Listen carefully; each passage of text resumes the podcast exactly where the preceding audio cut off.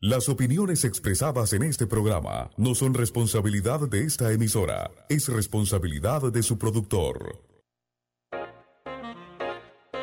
Bienvenidos a Punto Omega, un programa diferente para la gente buena y pensante, aportando un poquito de cultura y conocimiento para que tomemos decisiones que nos mejoren como persona y comunidad. Punto Omega, la ventanita del jazz y la cultura. Ahora, Panamá tiene algo diferente. Punto Omega, todos los sábados de 10 a 12 mediodía en esta emisora.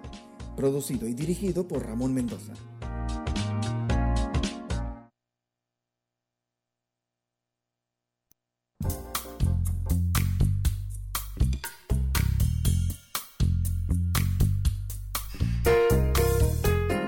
Ok, ok. Muy, muy buenos días, mis queridos panameños pendejistanos. Muy buenos días.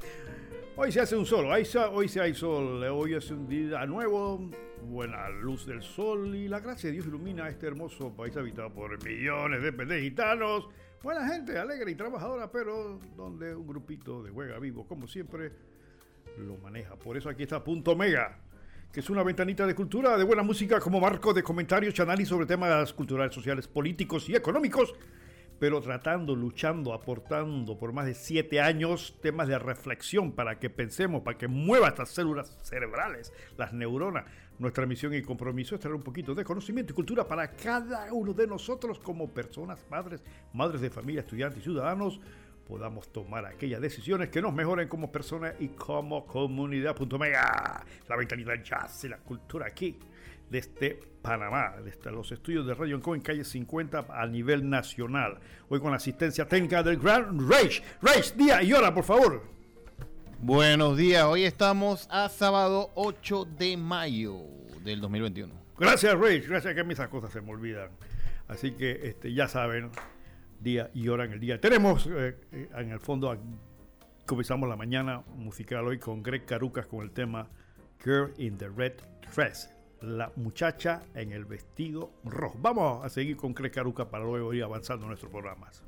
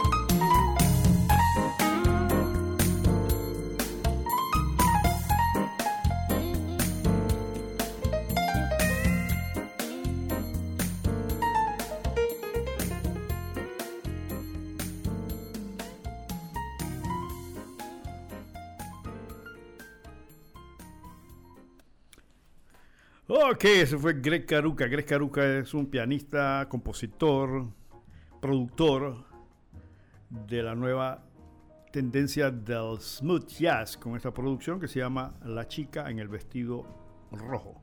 Esto me lo, pidió, me lo pidieron algunos oyentes que conocen a Greg Carucas. Bueno, para aquellos que nos quieran seguir en Twitter, estamos en punto omega rm, en Instagram en punto omega rm, en Facebook en punto puntito omega pty. Nuestro correo electrónico es punto omega pty arroba gmail.com. Pueden mandar sus mensajes, sus ideas, sus temas que quieren que sean tocados. Porque a veces me llaman después del programa y eh, eh, licenciado, ¿por qué no tocó esto? Ya, bueno, si no, si no pueden llamar, pues, eh, ahora quiero comentar algo sobre el tema de las llamadas, eh, pues escriban al correo y con mucho gusto desarrollamos el tema. Aquellos que quieran seguir los programas nos pueden encontrar en Spotify, simplemente en spotify.omega. Y para que nos vean en vivo, pueden accesar a www.radioancon.com, que estamos ahora mismo en vivo en internet para todos los oyentes que eh, quieren eh, ver qué estamos haciendo aquí ahora mismo.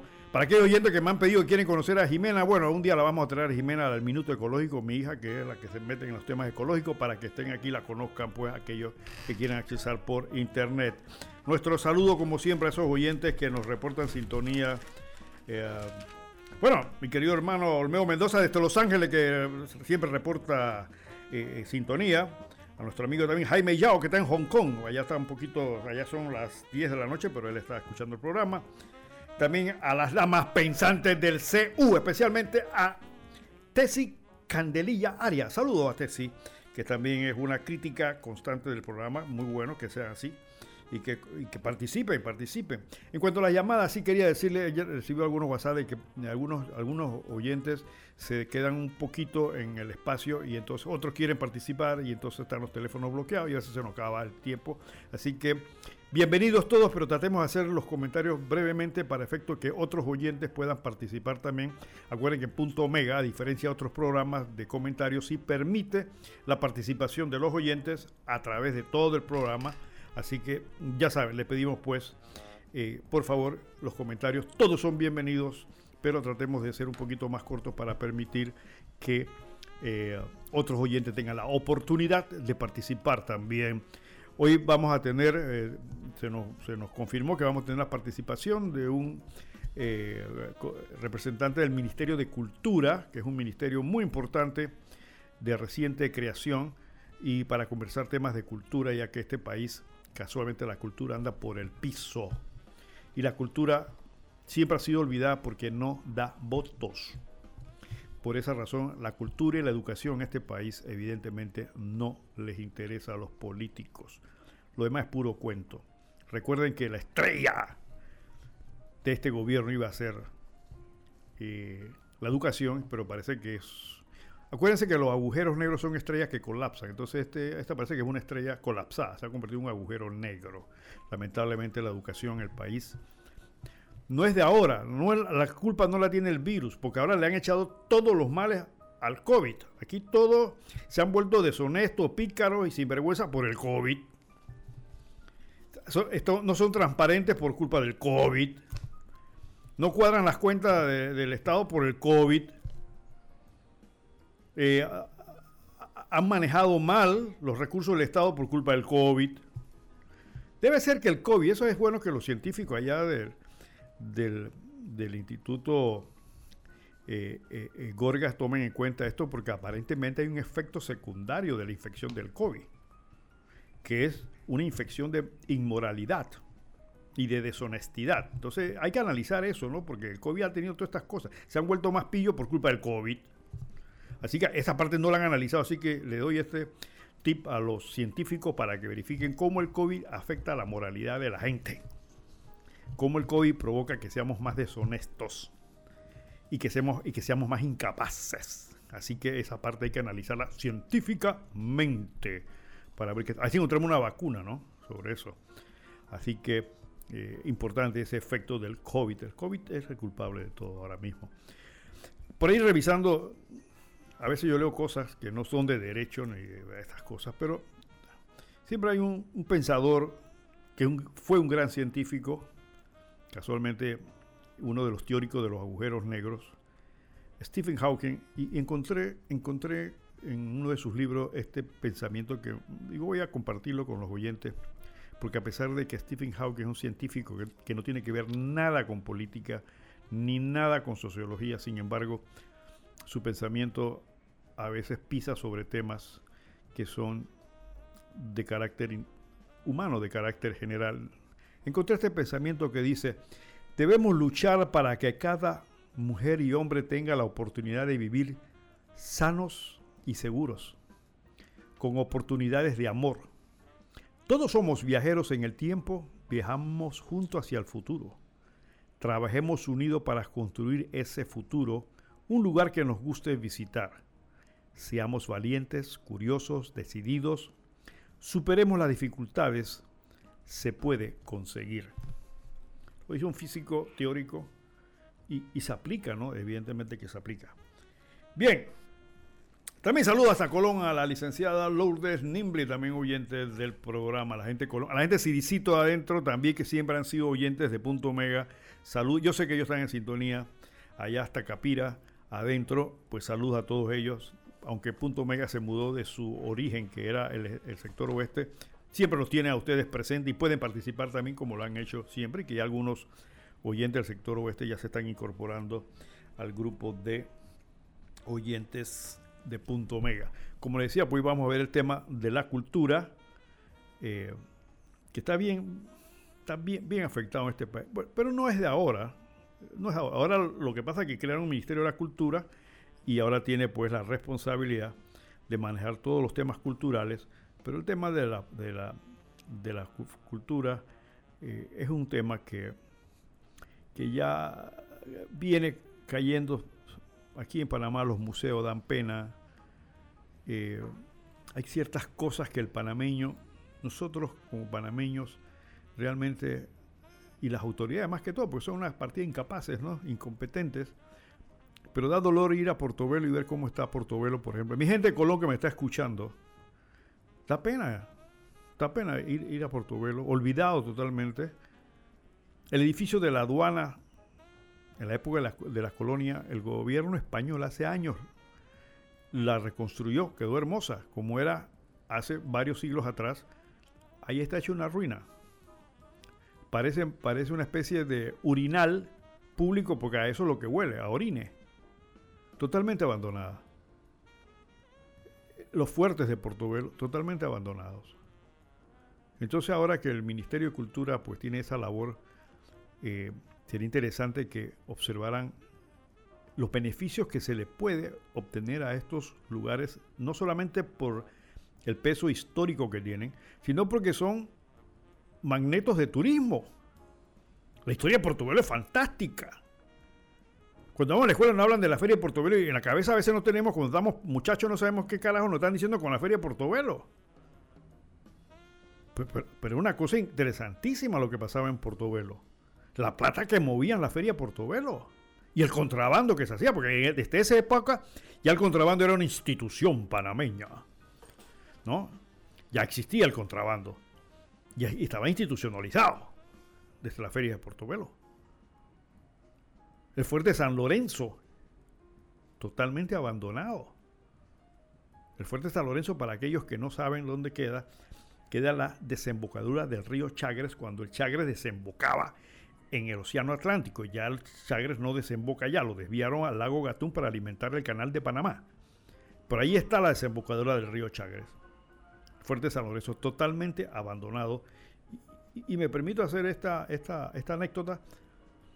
Jimena, mi hija, ustedes conocen Punto Omega, eh, hizo una excursión con sus compañeras hace un tiempo atrás al fuerte de San Lorenzo. Y comentando con ella, alguna vez le dijo, le estaba preguntando qué tenían en común estas, pers estas personas. Jesucristo, Napoleón, Hitler, Julio César, Alejandro Magno y otros más. Bueno, todos fueron grandes hombres, etcétera, etcétera. Pero yo le dije, no, hay algo adicional que tienen todos ellos. Me dice, ¿cuál? Digo que todos hicieron pupis y pipi en el monte.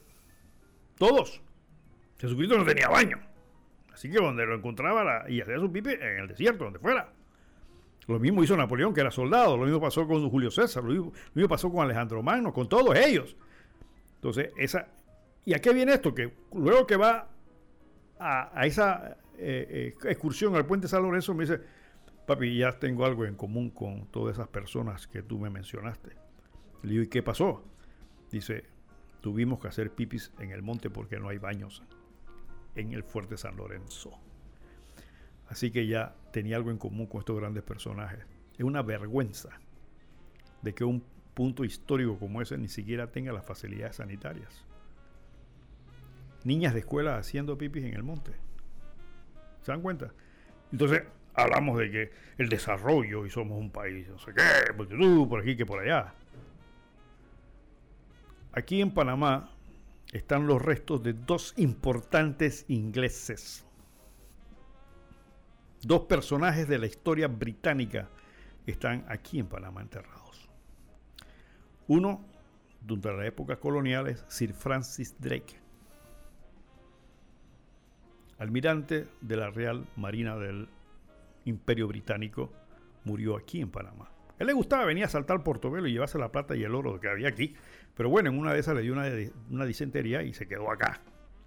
Y lo enterraron, lo pusieron en una eh, caja de plomo y lo tiraron a la bahía Portobelo. Han venido los ingleses a buscarlo y no lo han encontrado, pero no hay que desmeritar que para efectos del Imperio Británico, sobre todo para la historia de la Marina Imperial Británica, Sir Francis Drake fue uno de sus grandes eh, marinos le dio a los españoles incluso, sacó la flota española que estaba anclada antes de la invasión, la pretendida invasión española a Inglaterra. Fue uno de sus grandes marinos. Está aquí en Panamá muerto. Pero usted va a Portobelo y excepto una isla que le dicen la isla de Drake y no saben ni siquiera por qué le llaman la isla de Drake, no hay un solo monumento, no hay nada que pueda motivar a un turista para decirle, tú estás ahora mismo pisando el terreno donde uno de los marinos más importantes del Imperio Británico murió aquí por las ganitas que le tenía el oro y la plata aquí. Tómense foto aquí para que vean dónde está. Pero nada de eso se, usa. El otro ciudadano británico o británica que está aquí en Panamá es quien fue una de las principales bailarinas de ballet del mundo, Margot Fontaine. Margot Fontaine, una bailarina que tenía sus pies a cualquiera cantidad de pretendientes europeos, se casó con un panameño, con Dique Arias. Y se vino a Panamá. Y aquellos que algunos acordarán de que veían a, a doña Margot comprando ahí en queso chela pan y queso y se fue a vivir a una finca en Cocle que no sé dónde está. Algunos sí saben dónde está. Y ella muere aquí en Panamá. Y tengo entendido que está aquí enterrada en Panamá. Una de las principales bailarinas de ballet del mundo que se enamoró de un panameño y vino a morir en Panamá. Pero nadie sabe de esto. ¿Y por qué? Porque son cosas que promueven el turismo también. Porque aquellas personas, aquellos turistas que conocen de esto, ¿qué no darían por estar, por tomarse una foto donde ah, vivió en Panamá Marcón Fortín? Usted va a República Dominicana y por poco es turista tomando fotos ahí en las calles porque aquí vivió eh, eh, eh, Cristóbal Colón, el hijo. Yo recuerdo una vez en Dominicana que veo un poco de gente tomándose fotos al lado de un, de un árbol que era de concreto. Y yo le digo al taxista, oye, ¿qué pasa aquí? Que esto es un pocotón de gente tomando de fotos. Y dice, no, mire, doctor, lo que pasa, allá son doctores. Mire, doctor, lo que pasa es que aquí está enterrado eh, Cristóbal Colón. ¿Cómo que Cristóbal Colón está enterrado? Cristóbal Colón murió en España. Dice, bueno, eh, no, no, perdón, me dijo, aquí este es el barco donde Cristóbal Colón amarró la Santa María. ¿Y cómo saben ustedes que, ese es el barco donde se amarró la Santa María? Me dice, mire, doctor, le a la verdad que yo no sé, porque es el segundo árbol que yo conozco que que he visto que, amarró Cristóbal Colón a Santa María. Pero está la gente tomándose fotos. Un árbol que lo bañaron en concreto y dice ahí y pone. Eso es turismo, mi estimado oyente. Vamos a ver si el ministro de Cultura encuentra este tesoro que tenemos aquí que podemos darle vida para que tanto los panameños como los extranjeros sepan que Panamá no solamente es uno de los principales países calificados como corruptos en el mundo, sino que también tenemos cosas hermosas que están ocultas y que los incapaces de quienes nos gobiernan ahora y siempre han sido casualmente incapaces de promover. Vamos con un poquito más de música aquí, vamos a traer a el grupo Foreplay.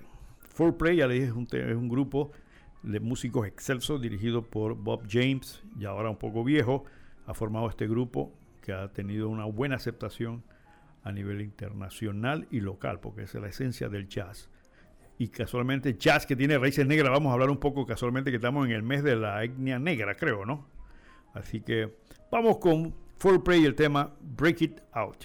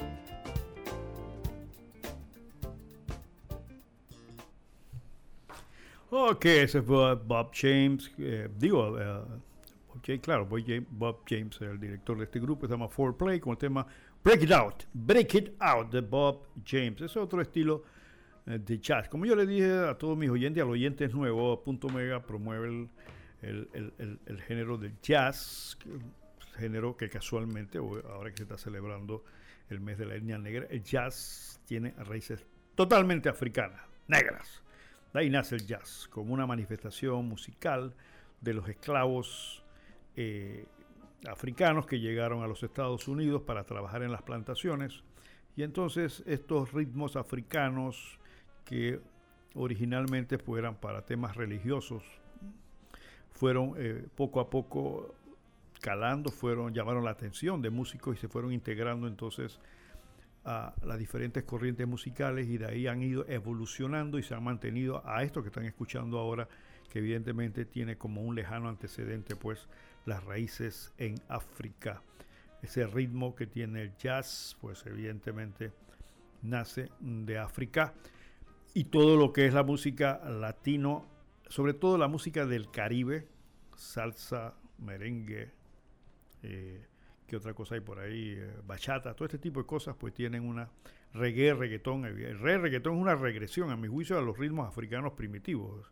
Escuchar un reggaetón ahora con una con el, con, el ritmo que tienen, evidentemente escuchar una tribu africana allá de África eh, eh, muy sencilla en cuanto a su estructura musical. Es una, o sea, hemos regresado, el reggaetón a mi juicio es un regreso a los patrones primitivos de la música africana, ¿no?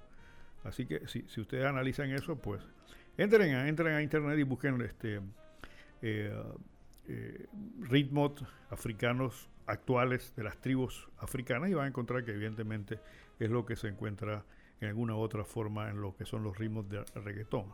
Y digo que hay una regresión porque no aportan nada musicalmente, es un, un regreso primitivo a estos ritmos africanos que evidentemente son muy contagiosos y es lo que hace que la gente le guste, ¿no? Porque ah, sí, somos animales rítmicos aparentemente.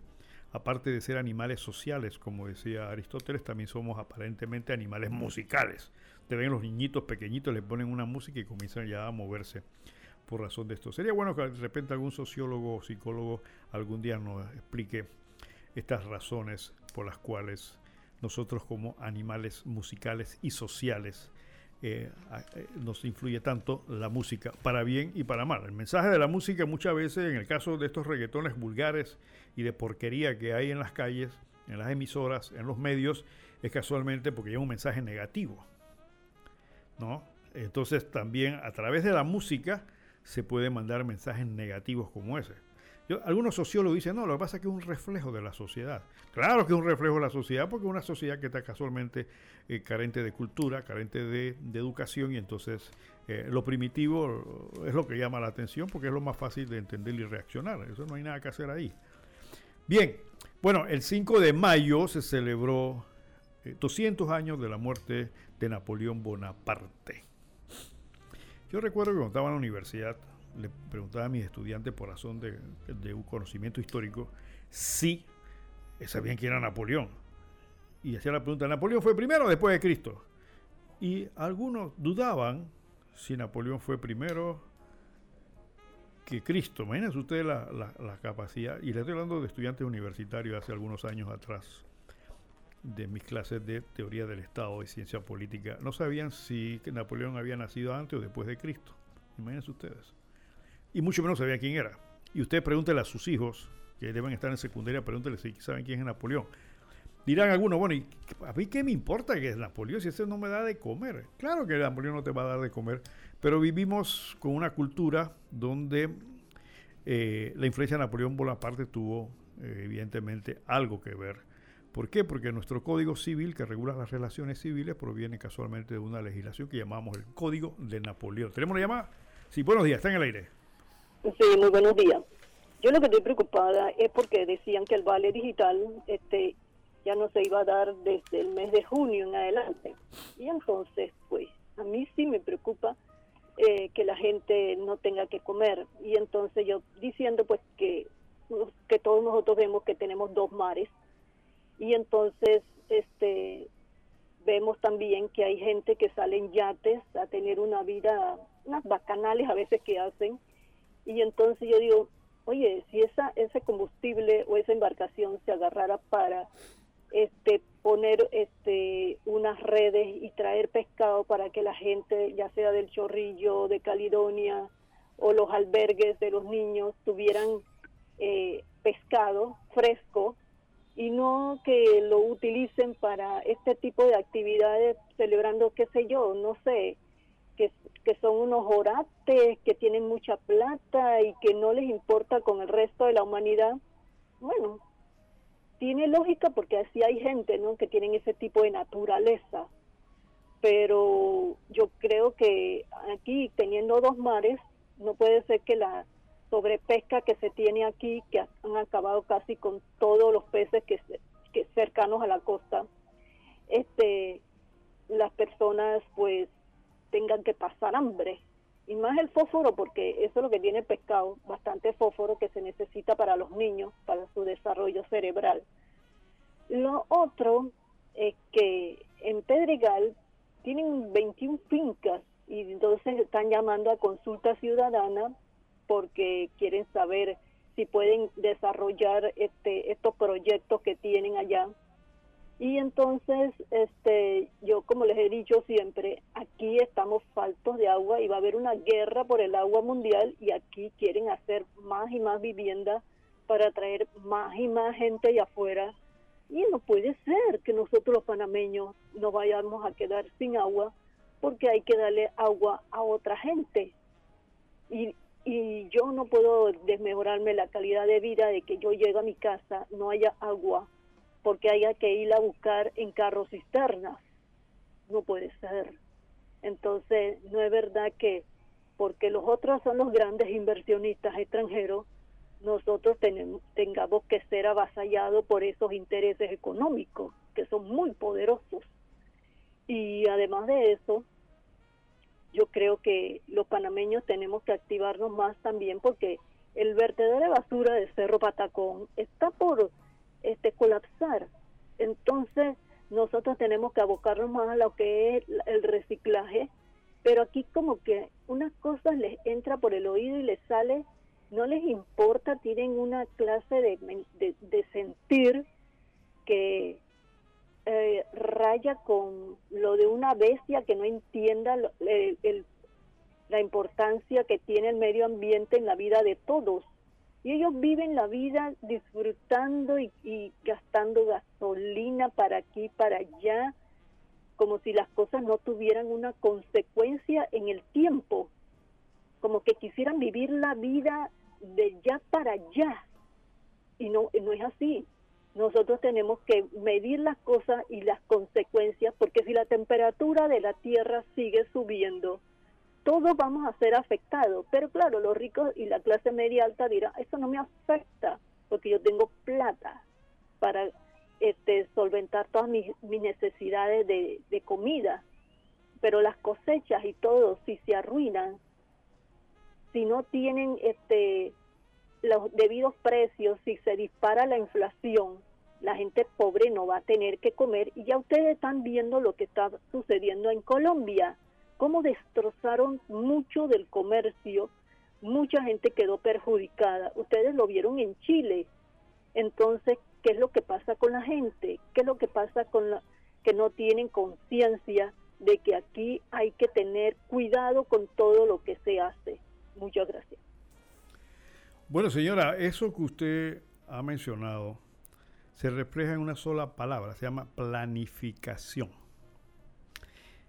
Y una de las cosas que los gobiernos que ha tenido este país es casualmente la carencia de planificación. Planifican por 60 meses mientras están en el poder y de ahí para adelante se jodió la vaina. Entonces eh, llegan, se gastan millones en estudios de eso que usted dice, estudio de agua, distribución de población, se gastan millones, se hacen los estudios, viene el próximo gobierno y eso lo agarra y lo tira a la basura y entonces para coimear, para beneficiar a amiguitos, amigotes, a queridas, a queridos, entonces vuelven nuevamente a hacer otros estudios que el próximo gobierno los va a tirar a la basura y demás. Y tenemos setenta y pico, vamos a sacar los muchachos, vamos a hablar de sesenta y pico eh, eh, diputados que están ahí como orbitando, son los que usted está mencionando que están flotando, porque casualmente ellos son los responsables para hacer y dirigir esas iniciativas que usted está ahora mismo tocando con el dedo. Ellos son, para eso se les paga, para eso los escogen. Entonces, yo, yo no sé por qué aquí la gente no le manda correos a sus diputados quejándose. Yo no sé por qué votó usted eh, diputado, pero ¿sabe qué? Todos los días mándele un correo. Yo, ¿y tú qué estás haciendo? Mándele un correo, llámale y, póngalo a caminar a su representante de corregimiento. Hágalo, hagan, todo, hagan eso, llénenle las casillas de correo en este, para que sepan que hay gente que está detrás de su trabajo, no sé, es el trabajo de ellos. Eso que usted ha mencionado, todas esas iniciativas son casualmente de ellos. Para eso les cogieron, para eso les pagaron. ¿Cómo llama? Sí, bueno, ya está en el aire. Sí, licenciado, buen punto expuesto por la señora. Usted hablaba de cultura. Eh, creo que la cultura es la identidad de un pueblo. Y cuando un pueblo tiene identidad, eh, es digno de visitarlo, digno de conocerlo. Por ejemplo, Bukele, que está en la boca de todo el mundo, y que quizás más tarde usted haga algún tipo de comentario en relación a él por las situaciones que se han venido dando y que no hemos visto a un pueblo salvadoreño en la calle. Sin embargo, en otros países quieren decirle a Bukele lo que él tiene que hacer. Cuando el hombre, el pueblo salvadoreño no ha hecho ninguna manifestación, ni ha estado en la calle, ni ha estado con actos violentos, significa que la Corte era suprema. Y decía Bukele también en uno de sus eh, eh, mensajes que él pasa por, por las redes sociales, que Estados Unidos cada vez que entra un presidente cambia su fiscal general, eh, no se queda con el fiscal anterior, que él pone su propio fiscal, lo ha hecho Trump, decía, lo ha hecho Obama, lo hizo todo, lo hacen todos los presidentes norteamericanos. Entonces, ¿por qué ellos exigen que otros países hagan las cosas diferentes? Mire, eh, orinarse detrás de una pared, porque no haya una estructura para orinar, ahí se pierde la cultura. Si un pueblo tuviese cultura, no tuviera que tener tantos policías de tránsito en la calle, porque hay un reglamento que rige el tránsito y que si usted se lo aprende y lo cumple, eso es cultura y usted no tendría que ver tantos policías en la calle. No tendría que haber eh, que ver un hombre orinándose detrás de algo por no tener las estructuras porque la cultura dice que usted tiene que orinar en un servicio, pero si usted no lo tiene, ¿dónde va a orinar? Tiene que ser detrás de una pared, detrás de una casa, eh, eh, dando muestras de muy poca cultura. Así que la cultura es la identidad de un pueblo. Y si usted no tiene los medios, entonces decía también este señor, que yo lo escucho, me encanta escucharlo, eh, la fraseología del presidente del Salvador, Decía que en El Salvador, en, en Japón, perdón, iba alguien caminando, se le cae la billetera y el que va detrás sale corriendo, la recoge y va y se la entrega. Eso es cultura de un pueblo. Gracias, licenciado, yo lo escucho. Hombre, ¿cómo no? Usted tiene toda la razón. Evidentemente que sí. E, esos son signos culturales, la forma de actuar del pueblo. Y también decía Stephen Hawking, que, vuelvo a repetir, no tiene nada de historia, decía, si, si no conocemos nuestro pasado, no podemos tener identidad en el futuro. Por aquí la gente no sabe la historia, aquí no les importa eso, porque ¿para, qué carajo vamos a, conocer nuestra historia? Es que por eso ahora mismo realmente el panameño no tiene una identidad como tal. Que no me vengan con los cuentos, por aquí estoy viendo algunos que dicen, no, que siempre Panamá quiso ser Panamá, que el panameño, eh, justo a Rosemena estaba preocupado por eso, porque realmente saber qué es como somos no es tan fácil ahora mismo y algunos que esto que vienen con las reformas constitucionales quieren meter ahora que somos un Estado pluricultural, o sea, que somos una ensalada de cultura. Sí, eso sociológicamente está bien, pero políticamente y de, como entidad, como país, tenemos que tener una cultura. ¿Cuál? La cultura panameña. Y la cultura panameña está compuesta por muchos elementos, como acaba de decir ahora mismo los dos, los dos oyentes que antecedieron. Vamos a ver qué nos dice el Ministerio de Cultura, a ver qué es lo que tiene en mente de qué es lo que es cultura bueno, volviendo al tema de Napoleón, pues Napoleón sí, eh, la historia de Napoleón es supremamente interesante. Napoleón fue un muchacho muy, eh, desde pequeño se demostró que tenía ciertas capacidades, sobre todo por las matemáticas. Acá tenemos aquí a la a- a- vocera del Ministerio de la Cultura. Muy buenos días. Buenos días. ¿Con quién tenemos el gusto, mi estimada licenciada, para que el público sepa su nombre? Bueno, les habla Opal de Icaza, jefa de gabinete del despacho superior del Ministerio de Cultura y le doy las gracias a usted y a este espacio radial por permitirnos llegar a todos los panameños y panameñas que desean saber la- las últimas tareas que ha llevado a cabo este ministerio. Y el gobierno nacional liderizado por el presidente Laurentino Cortizo Cohen. Como no, muchas gracias por haber aceptado nuestra invitación. Casualmente estábamos abriendo el telón con el tema cultural, porque a mí en lo personal, y es uno de los objetivos de este programa, eh, durante siete años, casualmente promover temas culturales. Y qué bueno que haya, eh, se haya conformado el Ministerio de Cultura, porque antes estaba, era el, el, ¿cómo se llama? El Instituto Panameño de Cultura, creo que llamaba antes, ¿no? El Instituto Nacional, el INAC. El sí. INAC, correcto. Y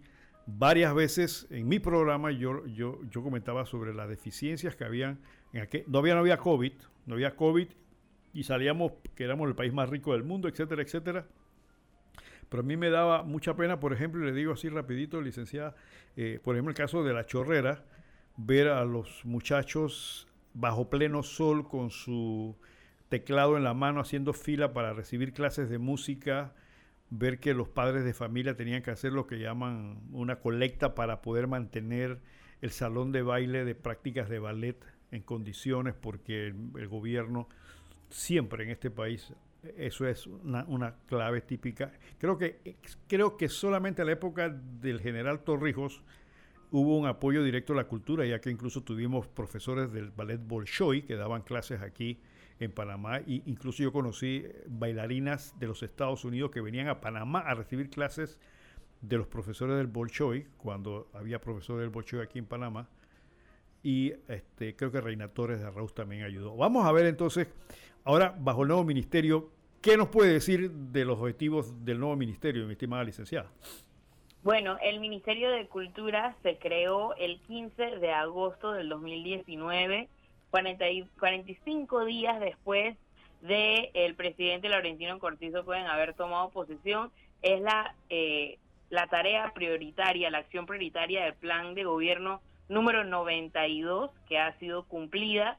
De la 92 a la 96, Cultura tiene seis acciones prioritarias que debe llevar a cabo en esta gestión y de esas hemos cumplido cuatro, hacen falta dos que están ya en algún tipo de proceso y también una de esas acciones es el trabajo interinstitucional que nosotros estamos llevando a cabo con el Plan Colmena que busca atender a los 300 corregimientos con mayor tasa de pobreza multidimensional. Recordando que la pobreza multidimensional no solamente es el ingreso per cápita, sino muchos otros factores como el acceso a la cultura, el acceso al deporte, el acceso a la educación, el acceso a la conectividad, al Internet. Y todos estos factores fueron determinantes para elegir esos 300 corregimientos que el equipo del gobierno nacional, bajo este plan, ha llevado a cabo diferentes eh, targets o diferentes eh, espacios para poder cerrar la brecha contra la pobreza y la desigualdad. Cultura tiene uno de esos, de esos objetivos mediante los espacios de lectura, a través también de la acreditación artesanal y la capacitación para emprendedores de industrias creativas y culturales. Pero los espacios de lectura, que a mi concepto y de manera muy personal les comparto, es una de las actividades más importantes que nosotros hemos desarrollado. Tiene al día de ayer 40 espacios habilitados en diferentes provincias. Algunas de esas provincias son Panamá, el distrito capital, el distrito de San Miguelito, Coclé, en los distritos de La Pintada, Olá y Penonomé, Veraguas, en el distrito de Las Palmas, Bocas del Toro, en el distrito de Changuinola, Herrera, en el distrito de PC y Los Pozos, Los Santos, en los distritos de Tonosí y Macaracas y Las Tablas. Y así hemos ido a lo largo de este país capacitando a mediadores y promotores culturales dentro de estas comunidades en estos corregimientos para que ellos sean los que le inculquen a las futuras generaciones y a sus pares el hábito de la lectura. Estos espacios son conformados tanto como los, con los mediadores como con 120 libros que son libros de autores panameños y son no solamente autores panameños, sino son autores ganadores de premios de literatura. Esto quiere decir que lo que nosotros estamos llevando a estas comunidades a lo largo del país es lo mejor de la literatura panameña. Y también hay algún factor agregado de ese elemento intercultural, porque varios de estos libros que también estamos llevando son libros bilingües que están tanto en lenguas indígenas panameñas como en el español. Así que eso también es un valor agregado, el valor también de la inclusividad. Varios libros hablan sobre la ecología, varios libros hablan sobre el tratamiento a personas con discapacidad, cómo incluir a esas personas con discapacidad a nuestras realidades, y no solamente de libros infantiles, sino también para los más adultos. Eh, este proyecto se lleva a cabo desde la Dirección de Derechos Culturales y Ciudadanía del Ministerio de Cultura, que es una de las nuevas direcciones que tiene el ministerio dentro de su nueva organización. Suena muy bien esto, este, licenciada. Ahora, eh, evidentemente, uno de los problemas que tiene nuestra juventud, se lo digo por conocimiento y experiencia, eh, por experiencia, mejor dicho, que son, en inglés la palabra es illiterated, o sea, que serían personas que leen pero no entienden lo que leen. Entonces, bajo esa dirección, bajo ese plan que tienen ustedes, ¿cómo se aseguran de que el lector está entendiendo lo que le están O sea, ¿hay alguna metodología, hay alguna forma de valorar los resultados finales del programa que están desarrollando? Así es, es por eso que se forman a los mediadores y a los promotores culturales para que ellos tengan la misión de permitir que no solamente sea un espacio de libros, sino que sea un espacio a donde los niños, los jóvenes y los adultos mayores puedan converger y puedan conversar de las cosas que están leyendo y así comprender lo que leen. Las bibliotecas son un centro a donde se invita no solamente a la lectura, sino también al intercambio de experiencias, ideas y opiniones y eso es lo que genera la capacitación de estos mediadores. Nosotros no estamos dejando libros eh, por todas partes, sino que estamos formando a los promotores dentro de las comunidades que son al final los que se van a quedar acompañando a los que leen. Y creo que ese es, ese es otro valor agregado, promover dentro de las comunidades no solamente el hábito de la lectura, sino también el hábito del pensamiento crítico y el análisis. Muy bien, esa teoría me parece muy buena. Ahora, una pregunta, este, también por experiencia, eh, por ejemplo, si usted le lleva un cuadro nociológico, un cuadro de conocimientos a través de un libro a un muchacho que está metido en un campo, por ejemplo, y el libro le habla de cohetes y de aviones, y él nunca en su vida ha visto un cohete ni un avión, ni sabe lo que le están hablando, eh, ¿cómo compaginan estos eh, esta fórmula para efecto de que realmente el efecto, lo que usted acaba de llamar un valor agregado, realmente se, se obtenga. O sea, ¿cómo podemos ah, asegurar que este muchacho que vive una realidad, eh, el influjo de esa literatura no le cree una especie de confusión o de desajuste en cuanto a su ubicación nociológica del tema que está leyendo? Bueno, es ahí donde entra entonces los otros integrantes del Plan Colmena, las otras instituciones, el Ministerio de Educación, el Ministerio de Desarrollo Social, el Ministerio de Trabajo, y en conjunto realizamos el IFARU, realizamos esta labor en equipo que permite que esos jóvenes que se encuentran con este tipo de material dentro de los libros puedan aspirar a mejores oportunidades de vida, ya sea por un trabajo, ya sea por una beca. Y no solamente es el hecho de tener y promover la lectura, sino que es algo que nunca antes se había hecho como un trabajo institucional del gobierno nacional, llegar a los corregimientos más distantes y con mayor pobreza multidimensional de nuestro país. Además de eso, si existen personas, porque hay personas que pueden tener el derecho de que no les guste leer y no quieran leer, pero tienen habilidades para emprender dentro de las industrias creativas y culturales, ya sea en la gastronomía, en la artesanía, en las manualidades, en el tallado de madera o en la gestión cultural, el Ministerio de Cultura ha realizado la primera capacitación para emprendedores creativos y culturales. 1.200 emprendedores se han capacitado en cuatro módulos de distintos temas, marketing, en temas de manejo de redes, en temas de la virtualidad ahora con las nuevas realidades después del COVID. Y estos, de esos 1.200 proyectos creativos y culturales, se van a elegir 100 que van a recibir un capital semilla para emprender estos proyectos, hacerlos una realidad. Este proyecto también tiene enfoque de género, por lo que hay más mujeres eh, que se les ha dado la oportunidad de tener esta experiencia y también apoya al plan de reactivación económica que ha entregado el señor presidente Laurentino Cortizo Cohen el primero de julio. Oiga, licenciada, a mí me da la impresión, no sé, corríjame, todo eso que usted me está hablando parecieran funciones de otros ministerios. Por ejemplo, el tema de la lectura, la comprensión es el Ministerio de Educación. El tema de promoción de, la, de las eh, artesanías como un mecanismo de emprendimiento es parte del Ministerio de Comercio, que es el que tiene esa responsabilidad.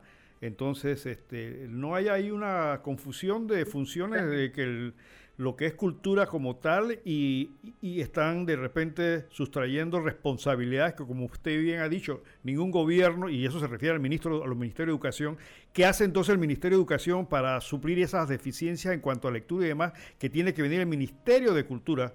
que no es el Ministerio de Educación para enseñar a leer y a entender y promover la lectura entre la gente. Entonces, y, promover la motivación empresarial de los artesanos cuando es una función del Ministerio de Comercio estas cosas. No no no hay una hay una confusión le corrija. Después de la ley 90 del 15 de agosto del 2019 el Ministerio de Cultura tiene debajo de su organigrama a la Dirección Nacional de Artesanías que ha pasado del Ministerio de Comercio e Industria al Ministerio de Cultura. Y luego de la ley número 175 del 3 de noviembre del 2020, que es titulada La Ley General de Cultura, la promoción de la lectura es uno de, de, los principios del Ministerio de Cultura y de toda la política pública cultural que nosotros hemos elevado desde la Ley General de Cultura, que es la primera política pública en la historia de nuestra nación. A eso me refiero, a eso, a eso me refiero, licenciada, de que estas leyes casualmente que hemos llevado que hemos llevado a cabo en los pocos años y, y tanto que lleva el Ministerio de Cultura de haberse creado, porque al final la cultura es todo, la cultura está dentro de la forma de hablar, dentro de la forma de expresarnos, dentro de la forma y se se expresa también en las manifestaciones tradicionales, en las manifestaciones manuales que hacemos todos, en la forma en la que nosotros convivimos, la forma como nosotros hablamos, nos expresamos, es cultura. Y eso está en todo. Así que la cultura es un poquito de todo. Nosotros nos encargamos desde aquí de promover que todos los panameños y panameñas tengan dentro de ellos y presente, muy presente, que los derechos culturales son derechos humanos y deben tener el acceso, deben tener la promoción, deben tener las facilidades y las oportunidades de poder hacer valer esos derechos como propios y también permitir a su comunidad y dentro de todo lo colectivo, esa memoria colectiva, esa identidad, formar autoestima nacional que nos va a permitir construir un mejor país. Es una concesión sociológica. El sí. nacional está comprometido a ese trabajo en equipo no solamente a que no que a, tal institución a otra institución le tocan tal responsabilidades claro que sí pero hemos elaborado un trabajo en equipo mediante el plan Colmenas para poder cerrar la brecha de pobreza y desigualdad que existe en nuestro país y lo hemos llevado a cabo así como le mencioné llevamos 39 corregimientos a los que hemos llegado con los espacios de lectura también hemos llegado con las acreditaciones artesanales con los emprendimientos creativos y culturales y seguiremos llegando porque la meta del Ministerio de Cultura es llegar al 31 de diciembre con los 300 espacios de lectura aperturados y así tener una distribución total de más de 36 mil libros. Como le mencioné hace un momento, lo mejor de la literatura panameña, libros de autores panameños nacionales galardonados por nuestros concursos literarios que no han parado, a pesar de la pandemia, el Ministerio de Cultura ha entregado todos estos premios y se realizaron el año pasado de manera virtual y este año vamos a seguir con la virtualidad. Eh, siguiendo las medidas de bioseguridad y respetando todas las realidades en las que estamos viviendo con el tema de COVID. No, evidentemente, licenciada, que esa definición en abstracto y sociológica de cultura que me acaba de dar es cierto, pero en cuanto a la funcionabilidad, en la práctica estamos viendo de que evidentemente hay funciones que le corresponden a otro ministerio. No, la culpa no la tiene el, el, Ministerio de Cultura, la tiene quienes hicieron la ley, porque la ley es la que los ha encarrilado a ese sistema. Entonces, pareciera que en la realidad, por ejemplo, y vuelvo a repetir, el tema de la promoción de la lectura, este tipo de cosas, si bien es cierto que es un aspecto cultural, y como bien dice usted, mañana podríamos decir que a saber cosechar Marañón es parte de la cultura, porque está en todo, este, hay ciertos aspectos de maneras puntuales que realmente identifican lo que es, la, lo que es el perfil cultural de un país, que es a donde debe dirigirse evidentemente las actividades culturales. Porque la ley establece que ustedes deben, eh, dice la ley esta, usted, el Ministerio de Cultura debe tener el Plan Nacional de Cultura. ¿Podría explicarnos cuál es el Plan Nacional de Cultura en estos momentos?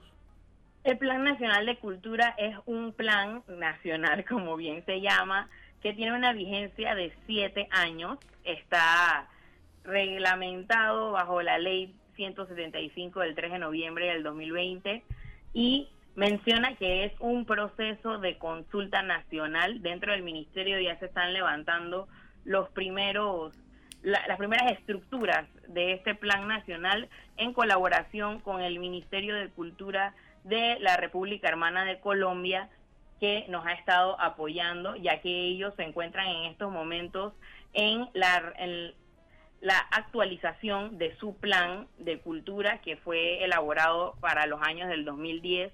Así que ellos están bastante claros en cómo levantar esta estructura nacional de consulta eh, y que también nos va a apoyar a ver las necesidades culturales de nuestras comunidades, porque no es la misma necesidad cultural que existe en San Miguelito que la que existe en Macaracas, en Los Santos. Así que esto nos va a permitir que en conjunto con las comunidades, los actores sociales, los gestores culturales de las provincias y las organizaciones no gubernamentales que forman parte del acervo cultural panameño podamos levantar la fortaleza de la política pública que se encuentra descrita en la Ley General de Cultura.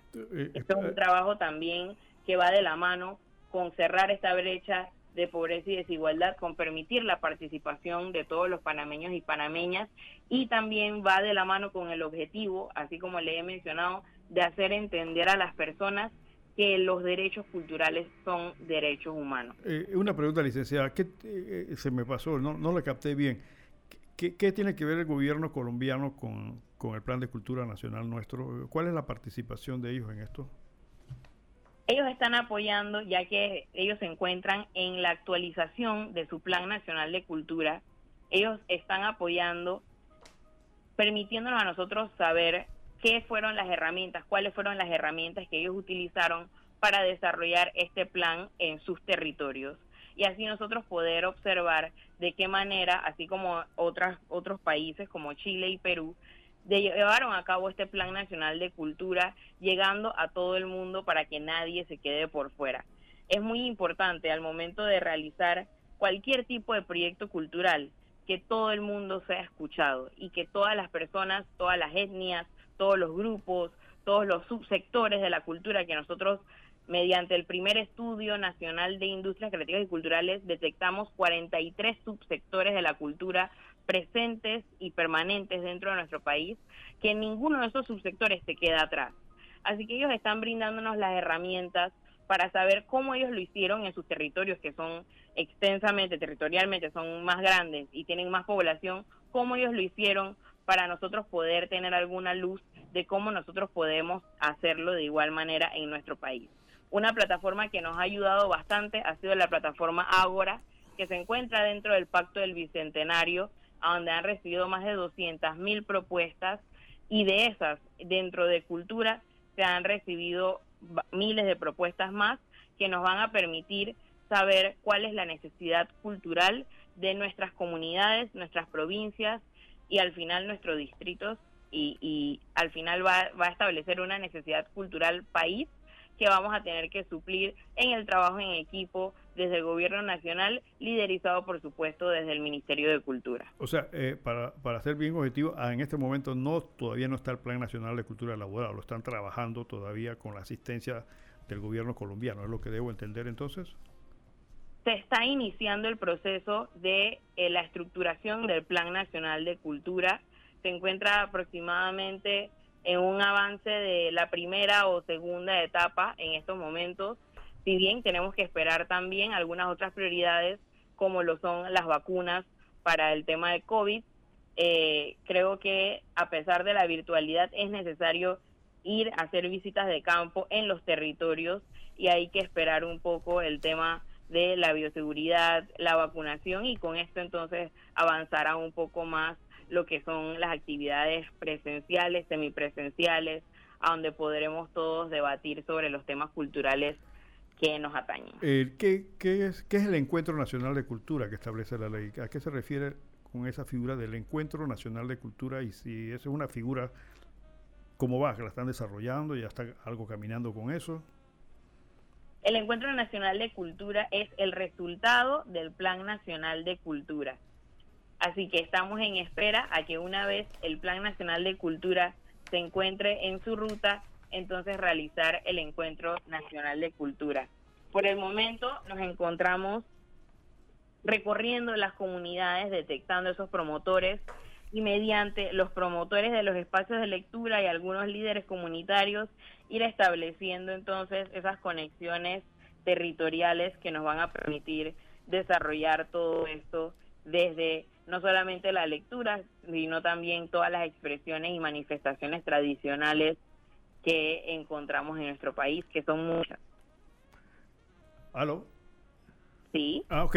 Eh, licenciada, eh, me están diciendo que están preparando el Plan Nacional de Cultura con colaboración del gobierno colombiano, pero la ley establece lo que se llama el Consejo Asesor de Políticas Culturales, que tiene como funciones recomendar al Ministerio de Cultura programas y proyectos necesarios. Entonces, ¿cuál es la función de este consejo si están recurriendo a una asesoría de otro, de otro mecanismo internacional o de un país para efecto que está funcionando este consejo asesor que está formado supuestamente por el ministro, el consejo de rectores, unos servidores públicos del Ministerio de la Cultura que no, no entiendo por qué tienen que estar ahí y además este, tres representantes de organizaciones sociales, de diversidad étnica, etcétera.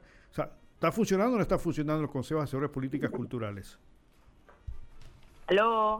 Sí, la pregunta es si está funcionando o no el Consejo Asesor de Políticas Culturales que establece la ley, ya que están, por lo que me está diciendo, eh, proveyéndose de asistencia del gobierno colombiano para esto. O sea, ¿cuál es la función de este Consejo Asesor de Políticas Culturales?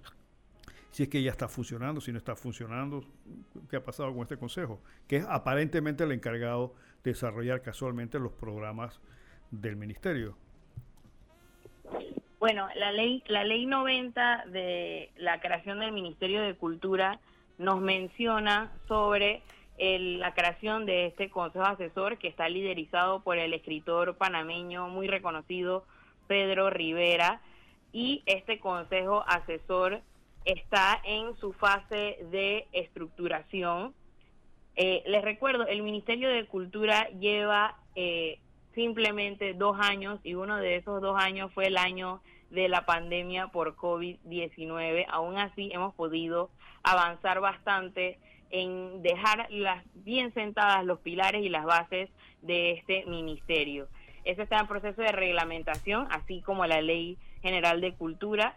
Y una vez la reglamentación esté lista, entonces estaremos viendo todos e-, estos espacios que permiten que sea un trabajo transversal y sea un trabajo estructurado desde la cultura. Sí, lo que, lo que pasa es que me dice usted tiene Regresando al tema de, eh, de la creación del ministerio, el, el Ministerio de Cultura se creó, como ya le dije, en 45 días.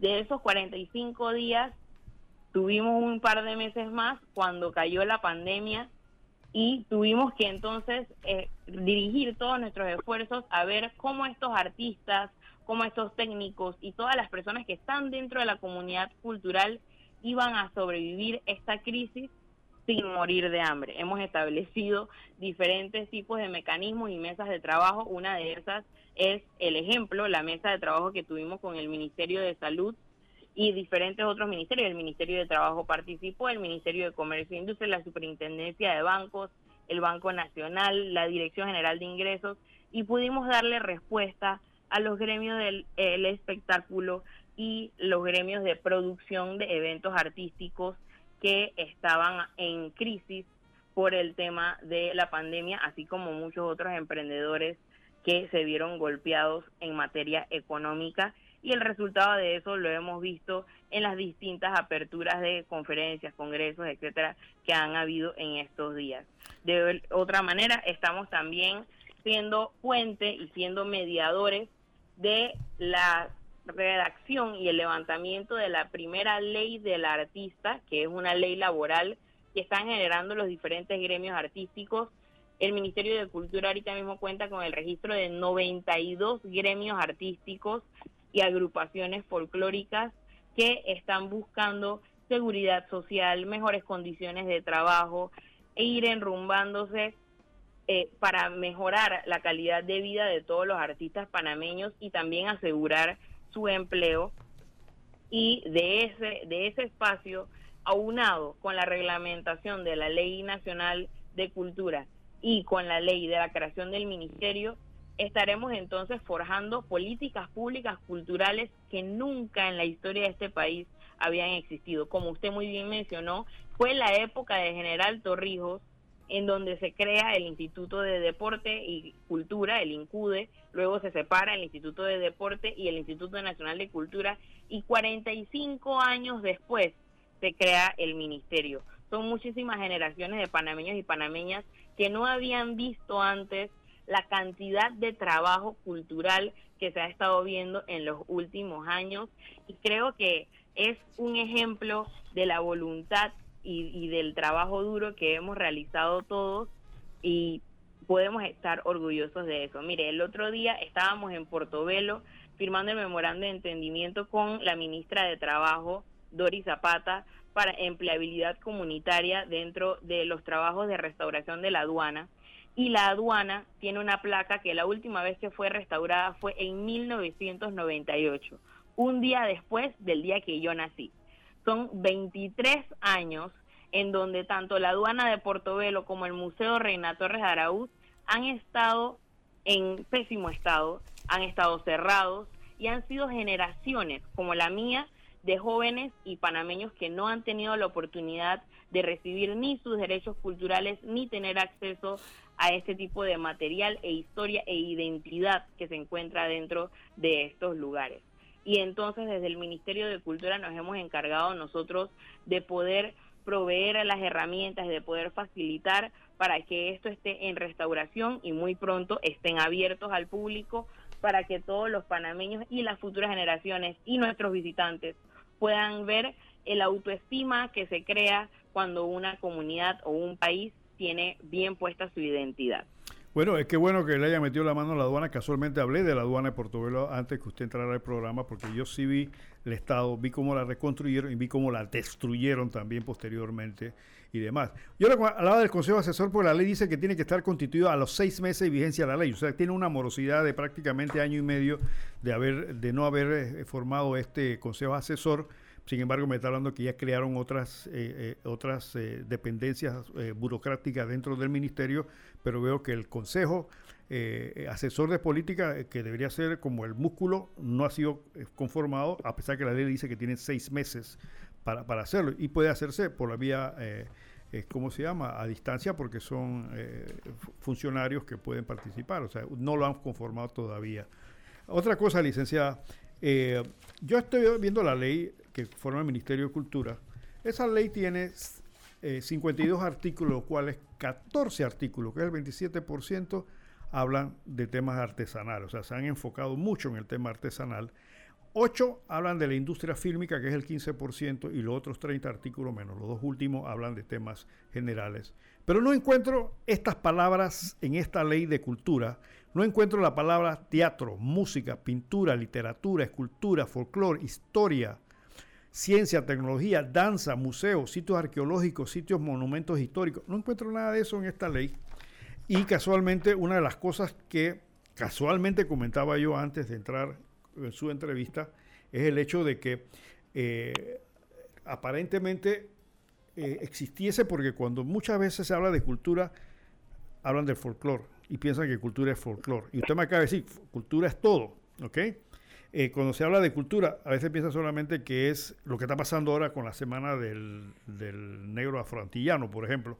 Eh, este tipo de cosas lo ven como una cultura. Sin embargo, la cultura básica del panameño está Entonces, por ejemplo, ¿qué piensa hacer el Ministerio de Cultura en relación, por ejemplo, a estos, estos mensajes musicales, por ejemplo, el reggaetón anticultural, por ejemplo, que tiene antivalores? ¿Cuál es la posición del Ministerio en cuanto a eso, en cuanto a la carencia de la participación de nuestros artistas en las producciones televisivas que se pasan? Aquí se pasan enlatados de Turquía, aquí es la turcomanía. Sin embargo, aquí los, nosotros tenemos tremenda cantidad de actores. Usted si va al teatro se va a dar cuenta de eso sin embargo, no hay una ley que impulse las producciones nacionales en ese sentido. Yo personalmente voy a presentar una ley en ese sentido por iniciativa popular. Pero ¿qué piensa hacer el, ¿cómo se llama? El, Ministerio de Cultura, por de todo lo que usted me ha dicho, licenciada, pareciera que hubiera una interacción más, más política que eh, en función de apoyar el colmena, esos son problemas de gobierno, son problemas de desarrollo social, son problemas de educación, son problemas de trabajo en cuanto al tema cultural per se per se, lo que es el desarrollo cultural. Usted tiene ahora también CERTV, veo que la ley se los puso a disposición del Ministerio de Cultura. ¿Cuál es el empuje cultural que van a utilizar con CERTV, que es un medio televisivo a nivel nacional, por ejemplo? O sea, hay una serie de cuestionamientos ahí sobre cultura que, quedan como en el aire. Eh, veo que se están eh, eh, concentrando en el tema de la promoción de la de, de las artesanías, que está muy bien, pero siempre ha estado en manos del ministerio, se lo pasaron ustedes, pero yo lo veo desde el punto cultural, yo veo desde el punto comercial, debe ser el ministerio que tiene que empujarlo totalmente. Y, y del aspecto laboral pues también. Nosotros con, el, el sistema de, de estatal de radio y televisión, nosotros hemos llevado a cabo un sinfín de programas, de hecho, todos los programas de Mi Cultura en Casa, que fue un proyecto para el bienestar psicoemocional de la población panameña en los peores tiempos de la pandemia, fue transmitido por Ser TV todos los días. Nosotros seguimos transmitiendo, de hecho celebramos el Día Internacional de la Danza este pasado 29 de abril con las presentaciones del Ballet Nacional. Hacemos también presentaciones de la Orquesta Sinfónica, se dan, se pasan por CRTV y por las distintas plataformas digitales que ahora tiene el Ministerio de Cultura, como lo son YouTube, Facebook, Instagram y eh, TikTok. Spotify también es una de las plataformas que muy pronto estaremos lanzando algunos proyectos interesantes por ahí. Así que para despedirme los invito a todos a seguir las redes del Ministerio de Cultura, arroba mi cultura PMA en todas estas plataformas. Pueden ingresar también a nuestra página web, ahí hay información vasta, tanto de museos, hay programas especiales para niños, para pinturas, hay también diferentes concursos, todas las bases de nuestros concursos nacionales están ahí, están también la plataforma de Súmate Ya, así que si usted es artista, emprendedor, creativo y se cree y, y se, se usted se dedica a generar algún tipo de empresa cultural, puede inscribirse ahí, puede recibir la agenda cultural, el boletín informativo de industrias creativas, en fin. Los invito a todos a seguir pendientes de todo el trabajo que ha estado llevando a cabo el Ministerio de Cultura desde el Gobierno Nacional eh, y quedamos pendientes entonces para todo lo que nos hace falta y que todos en conjunto podremos construir para las futuras generaciones porque nos hemos puesto al día de esos 45 años de atraso que llevamos en cultura, pero debemos seguir poniéndonos al día todo el tiempo y no desmayar, no permitir que todas las conquistas que hemos conseguido hasta hoy y poder restaurar el, Museo Antropológico Renato de Araúz y poder restaurar el Museo de en Chiriquí y poder restaurar el Museo de Guararé, que eso no se quede en el olvido, sino todos en comunidad poder seguir construyendo un mejor país. Como no, eh, como no, licenciada, yo le agradezco. Lástima que eh, le agradezco. Quedó una pregunta que los, oyentes nos mandaron, así que había quedado el problema este con la contratación casualmente de las contrataciones que fueron cuestionadas públicamente de Cultura en Casa, que todavía está pendiente de que han quedado algunos cuestionamientos. Bueno, antes de irme, antes de irme, sí me gustaría decirle a todos que dentro de la página web del Ministerio de Cultura vamos a estar subiendo toda la información que bueno, ya está puesta en Panamá Compras, pero la vamos a subir a nuestra página web y una vez la Contraloría General de, de la República, que ahorita mismo está haciendo un trabajo de auditoría sobre todo el proceso de mi cultura en casa, va a estar generando un informe que también estaremos compartiendo y estará visible público para todo el que quiera eh, fiscalizar, ver, estar pendiente y participar de los diferentes procesos y procedimientos del Ministerio de Cultura. Eso debe estar eh, arriba en estas semanas. Excelente, licenciada. Bueno, aquí en Punto Omega promovemos la cultura en nuestra, nuestra forma, así que también estaremos muy atentos a todos estos planes del, del Ministerio de Cultura y también le damos los micrófonos cada vez que el Ministerio de Cultura quiera hacer alguna promoción, pues cuente con Punto Omega para hacerlo eh, eh, de manera amplia y suficiente para a nivel nacional se entienda. Así que le agradezco tremendamente su participación y este, vuelvo a reiterarle, quedan los micrófonos abiertos cuando el Ministerio de Cultura desee promover alguno de sus ideas. Hasta luego. Bueno, fue el Ministerio de Cultura explicando algunas cosas. Eh, de la explicación yo concluyo de que puede ser que haya el empuje, pero lo que estoy viendo es que, como le dije a la licenciada, hay algunas participaciones que tienen que ver con actitudes, con, funciones, como dicen ellos, competencia de, educación, competencia del Ministerio de Comercio. La ley hace mucho énfasis básicamente en el tema de la, de la, ¿cómo se llama?, de las artesanías y le han metido el hombro a eso, pero hay cosas culturales como la cultura eh, la mala cultura que se pasa por los medios. que ¿Tenemos llamada? Sí, adelante, buenos días.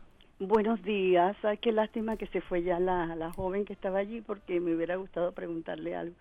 Pero mire, en relación con la cultura, el Ministerio de Cultura, yo pienso que él se ha quedado muy corto la labor en este año de la pandemia, 2020.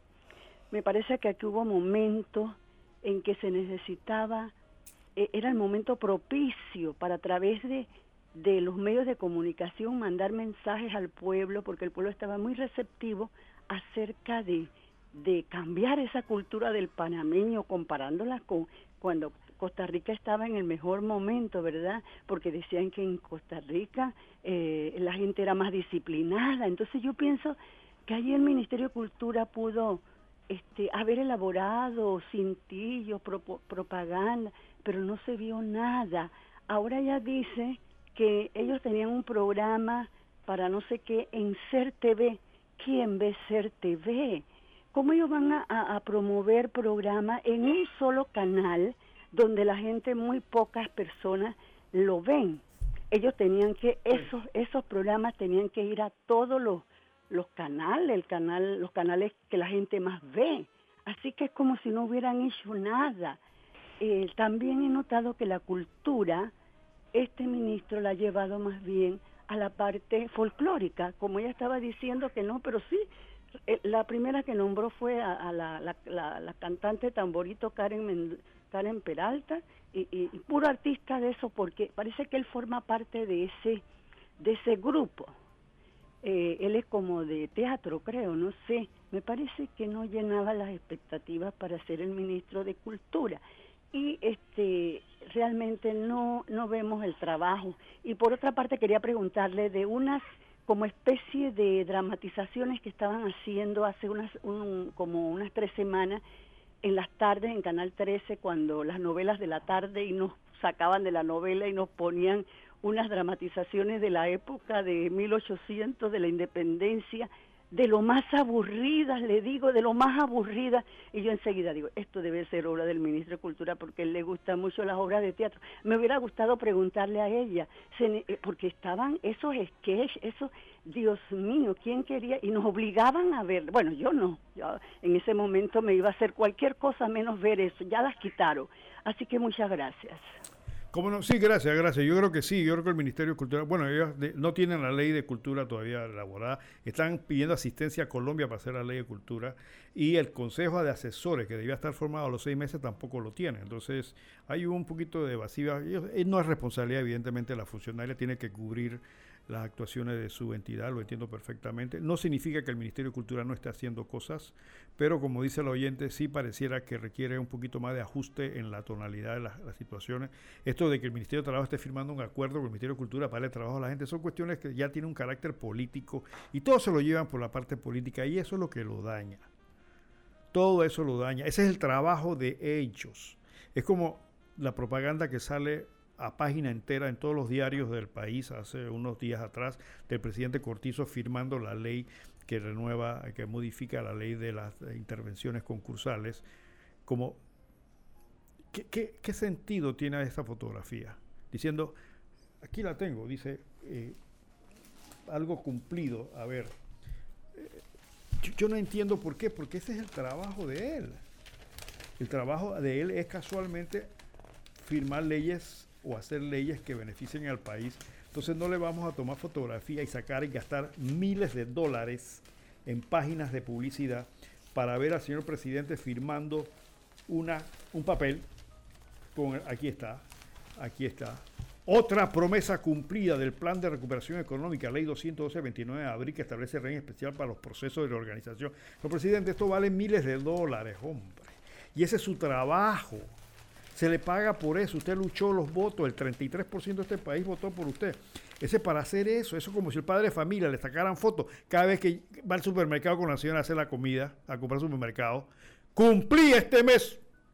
Aquí está la quincena del fulano de tal en el supermercado. Foto. Ese es su trabajo, hombre.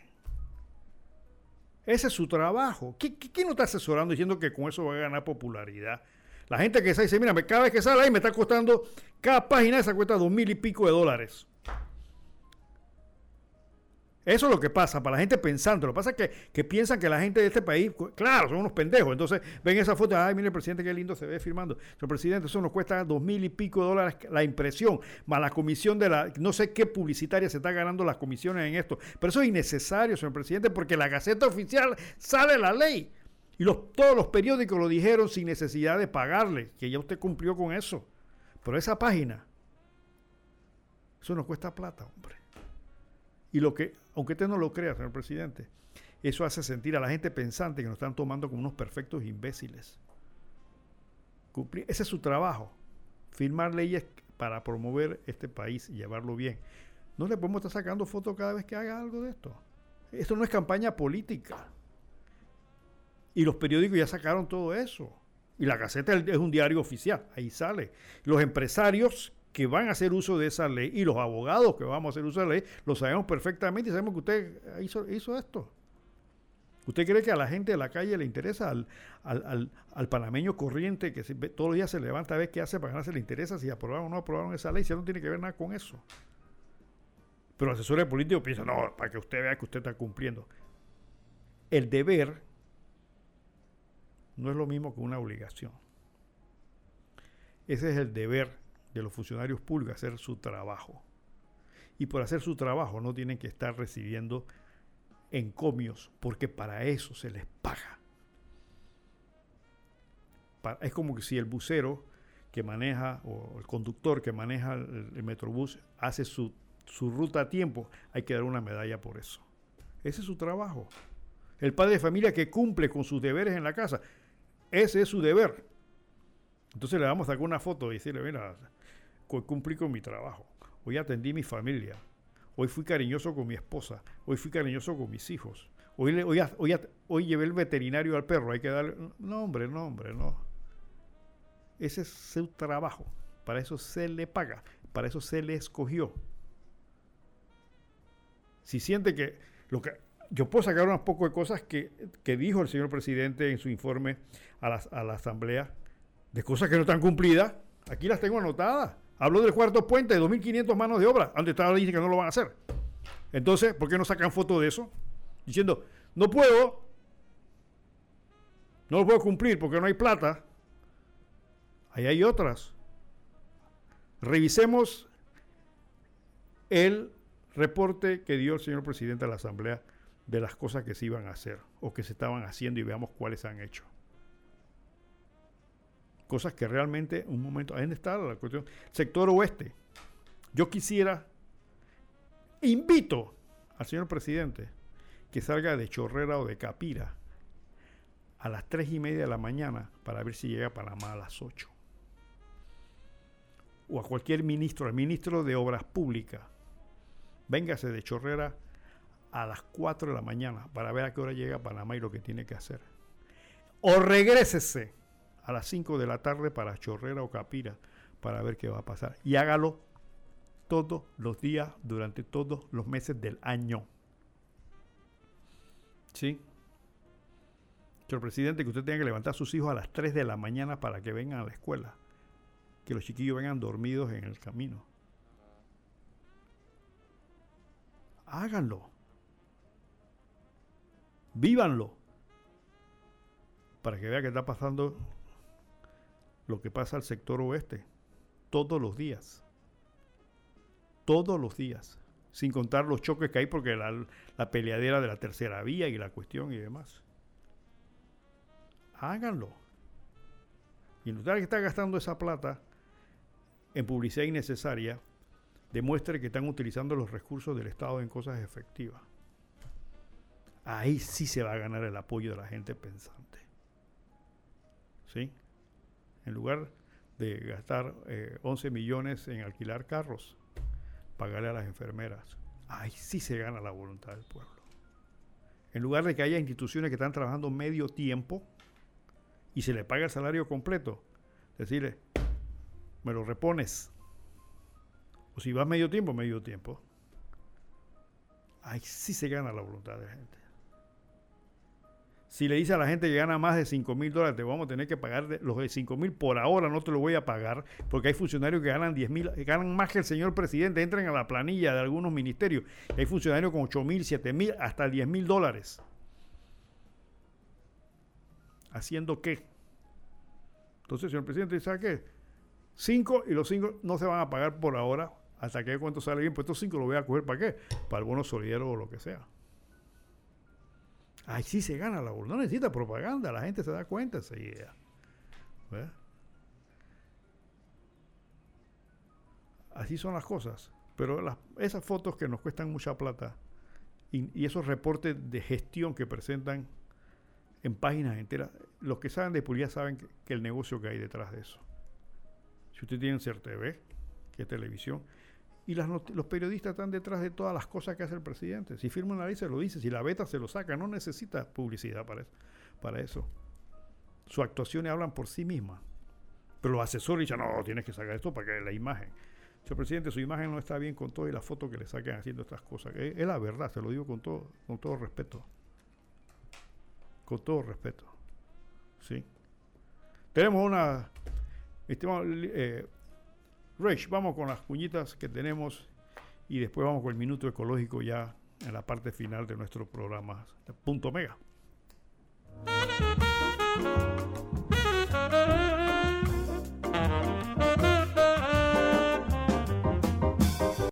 Casa Hogar Bellavista, un lugar especial para nuestros adultos mayores. Estamos ubicados en el residencial Ciprés 2, calle A, Casa 16, Villa Zaita, Las Cumbres. Nuestras instalaciones ofrecen el mejor servicio en cuidado para nuestros abuelitos. El personal altamente entrenado y calificado está para asistir y atender a su ser querido con mucho amor. Llámenos para información al 394-4100. Casa Hogar Bellavista, somos diferentes. Crecer tu negocio con Odoo. Con más de 5 millones de usuarios, Odoo administra tu facturación, contabilidad, tienda en línea y ventas en la nube. Conoce más en www.hconsul.com. Somos Hermec Consulting, tu partner Gold Odoo en Panamá.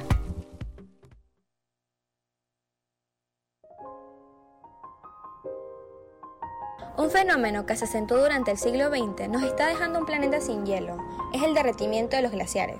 La actividad humana es la mayor culpable con la emisión de dióxido de carbono y otros gases responsables del calentamiento terrestre. El nivel del mar y la estabilidad global dependen de la evolución de estas grandes masas de nieve recristalizada.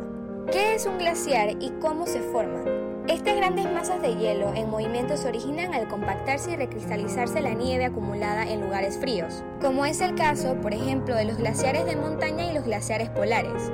Y la formación de un glaciar es un proceso milenario y su tamaño oscilará según la cantidad de hielo que logre retener a lo largo de su vida. Ahora, ¿por qué se derriten los glaciares? Una de las principales causas son las emisiones de CO2, que como he mencionado anteriormente es la concentración atmosférica de dióxido de carbono y otros gases de efecto invernadero. Y siguiéndole a esto, el calentamiento oceánico, ya que los océanos absorben el 90% del calor terrestre. Un hecho que afecta al derretimiento de los glaciares marinos ubicados sobre todo en las zonas.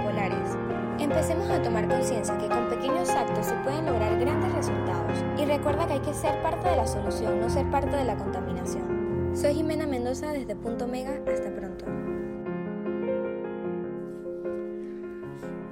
Ok, ok, ya casi terminando el programa, faltan unos minutos. Oye, Rage, ¿qué es lo que hay en, lo- lo- en- en las redes que ah, supuestamente algo nos va a golpear? ¿Qué, qué te- qué- me dices tú que algo está... Cuéntame, rapidito, ¿qué es lo que No, está no, no, que había, había personas así como, como alteradas con, con esto de que hay un rango de, de parte del mar donde, donde puede caer el, el, el cohete fuera de control, ¿no? De los chinos, entonces la gente anda con la idea de que le va a caer un cohete en la cabeza. No, no, eso no es así. Eso es- más o menos hicieron un cálculo y realmente eh, caerá en el mar.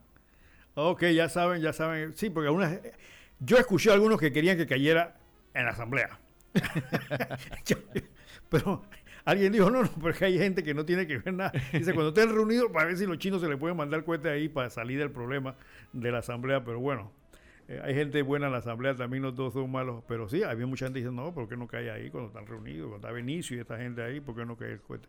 Pero bueno, eh, no se va a poder. Sí, es un cohete, es un cohete que eh, eh, los chinos tienen su base espacial y mandaron su primer módulo a, a- conectarse. Bueno, mi- miren ustedes, mi estimado oyente, China hace 50 años tenía un Producto Interno Bruto, perdón, un ingreso per cápita mucho menor que el que tenía Panamá hace 5 años. Es decir, China hace 50 años era un país más pobre. Cada, cada chino era más pobre que Panamá. ¿Sí? Por eso había muchos chinos. Ustedes se recuerdan la cantidad de chinos que escapaban de China viniendo a otros países. Hoy China es la segunda potencia mundial del mundo, cuidado la primera, y tiene una base en el espacio. ¿sí? En 50 años. Nosotros como país, que nada más tenemos 4 millones de habitantes, deberíamos ser un país maravilloso. Pero como dice el presidente Bukele, la plata no alcanza si se la roban. Y la plata no alcanza también si tenemos inmorales manejando el país y si tenemos incapaces que somos nosotros que escogemos a quienes no debemos cada cinco años. Por eso cada vez que escucho estos cuentos de, de llantos y lamentos, pues evidentemente el culpable somos nosotros y ahí aparentemente no hay forma de que eso cambie. ¿no? Hay casualmente un proceso cultural donde este, debería trabajarse para que el panameño pueda tener la conciencia y la voluntad de escoger a quien debes escoger. Ahora, me han dicho mucho, licenciado, pero es que a quién vamos a escoger si no, no hay nada. Entonces, y la gente buena no se quiere meter en política. Pero habría que hacer el intento, por no la juventud, a ver si se quiere meter en esto gente honesta para, para efecto de que el país se pueda salvar. Porque lamentablemente repetir cada cinco años para que los de siempre nos manejen, evidentemente que esta situación no va a mejorar. Ya saben, no va a caer en la asamblea, el cohete chino va a caer en el agua, supuestamente cerca de Nueva Zelanda, así que vamos a esperar que todo pase eh, sin ningún problema, sin ningún problema. Bueno, eh, eh, me cortaron el tema de Napoleón rapidito. Napoleón, como le decía, muchos estudiantes cuando daba clase en universidad no sabían si Napoleón había nacido antes o después de Cristo. Esa parte de la cultura, mi estimada licenciada, si nos estabas escuchando, esa parte de la cultura no sabían absolutamente nada. Napoleón, evidentemente, como voy a repetir, siendo muy niño, pues demostró muchas capacidades para efectos de las matemáticas. Eh, incluso fue castigado cuando estaba en la primaria porque eh, lo criaron en, en una, un colegio eh, religioso y eh, con una educación muy sofisticada, pero como dice uno de sus biógrafos, lamentablemente muy sofisticada y conservadora, pero no conoció en ese momento la influencia de los pensadores eh, filosóficos del momento, sobre todo los filósofos políticos, y se crea con esa mentalidad conservadora. Luego, siendo muy joven, eh, Napoleón entra al ejército francés en el grado de capitán y comienza a demostrar habilidades eh, como militar, como eh, estratega sobre todo, evoluciona. Estuvo preso un tiempo, muy joven, a los veintipico años lo metieron preso. Eh, acuérdense que Francia, después de la Revolución Francesa, tuvo varias etapas.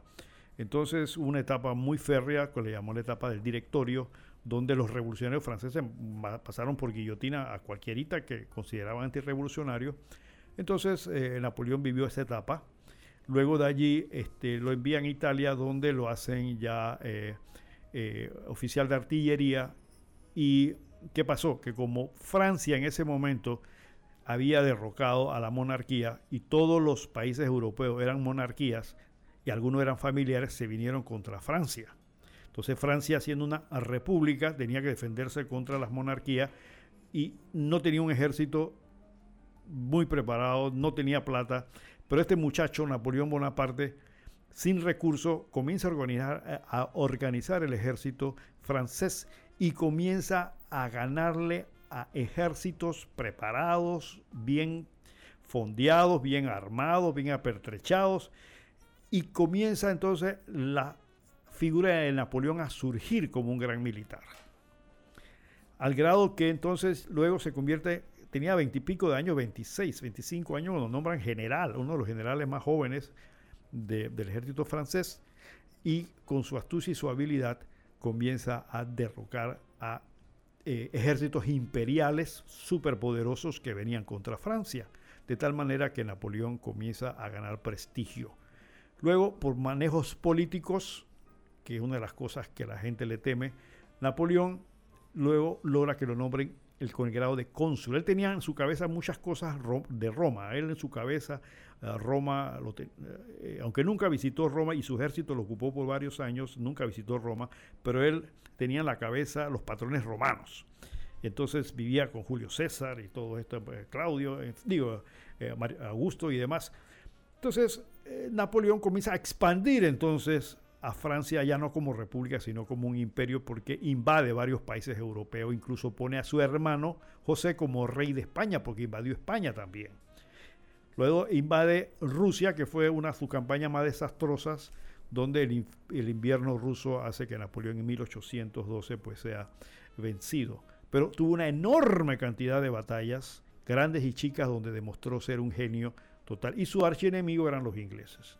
Luego Napoleón es eh, eh, derrocado y va, lo mandan a la isla de Elba, donde queda recluido, pero ahí se escapa, regresa a Francia en una última jornada militar y política. El ejército francés se le une y entonces se enfrenta a los ingleses donde pierden la batalla de la batalla, la batalla, se me va la cabeza ahora mismo, Waterloo, donde eh, pierde contra los ingleses. Es apresado y luego lo mandan a la isla de Santa Elena en el Atlántico, donde es recluido Napoleón en esa isla gozaba de beneficios, tenía su, su médico, tenía sus, uh, sus acompañantes y demás, eh, y tenía una guarnición inglesa cuidándolo, porque se temía que alguien quisiera rescatarlo. Hubo algunos intentos de rescate, pero el tipo era tan, tan, tan especial que él decía que él no se iba a fugar. porque le dijeron, venga, se tenemos preparado para que en la noche haga esto, coja un bote, lo agarramos, lo metemos en un barco y nos lo llevamos. Y dice, no, no, a mí me tienen que venir a rescatar, yo no me voy a escapar. Pues Napoleón. Entonces, eh, rodeado de tropas eh, inglesas, había el temor de que si él se escapaba, eh, podía nuevamente crearle problemas a muchos países. Se pensaba que podía venir a América Latina, donde estaba toda la revolución latinoamericana, pero no lo querían por aquí. ¿Por qué? Porque Napoleón es una figura tan atrayente, tan importante que si Napoleón se viene a América a meterse como revolucionario aquí en América, evidentemente hubiera compulsionado todo. En Estados Unidos lo veían, pero no lo querían tampoco. Entonces, y los ingleses mucho menos. Entonces, ¿qué preparan? Preparan un plan para matar a Napoleón y Napoleón es envenenado lentamente hasta que muere en la isla de Santa Elena.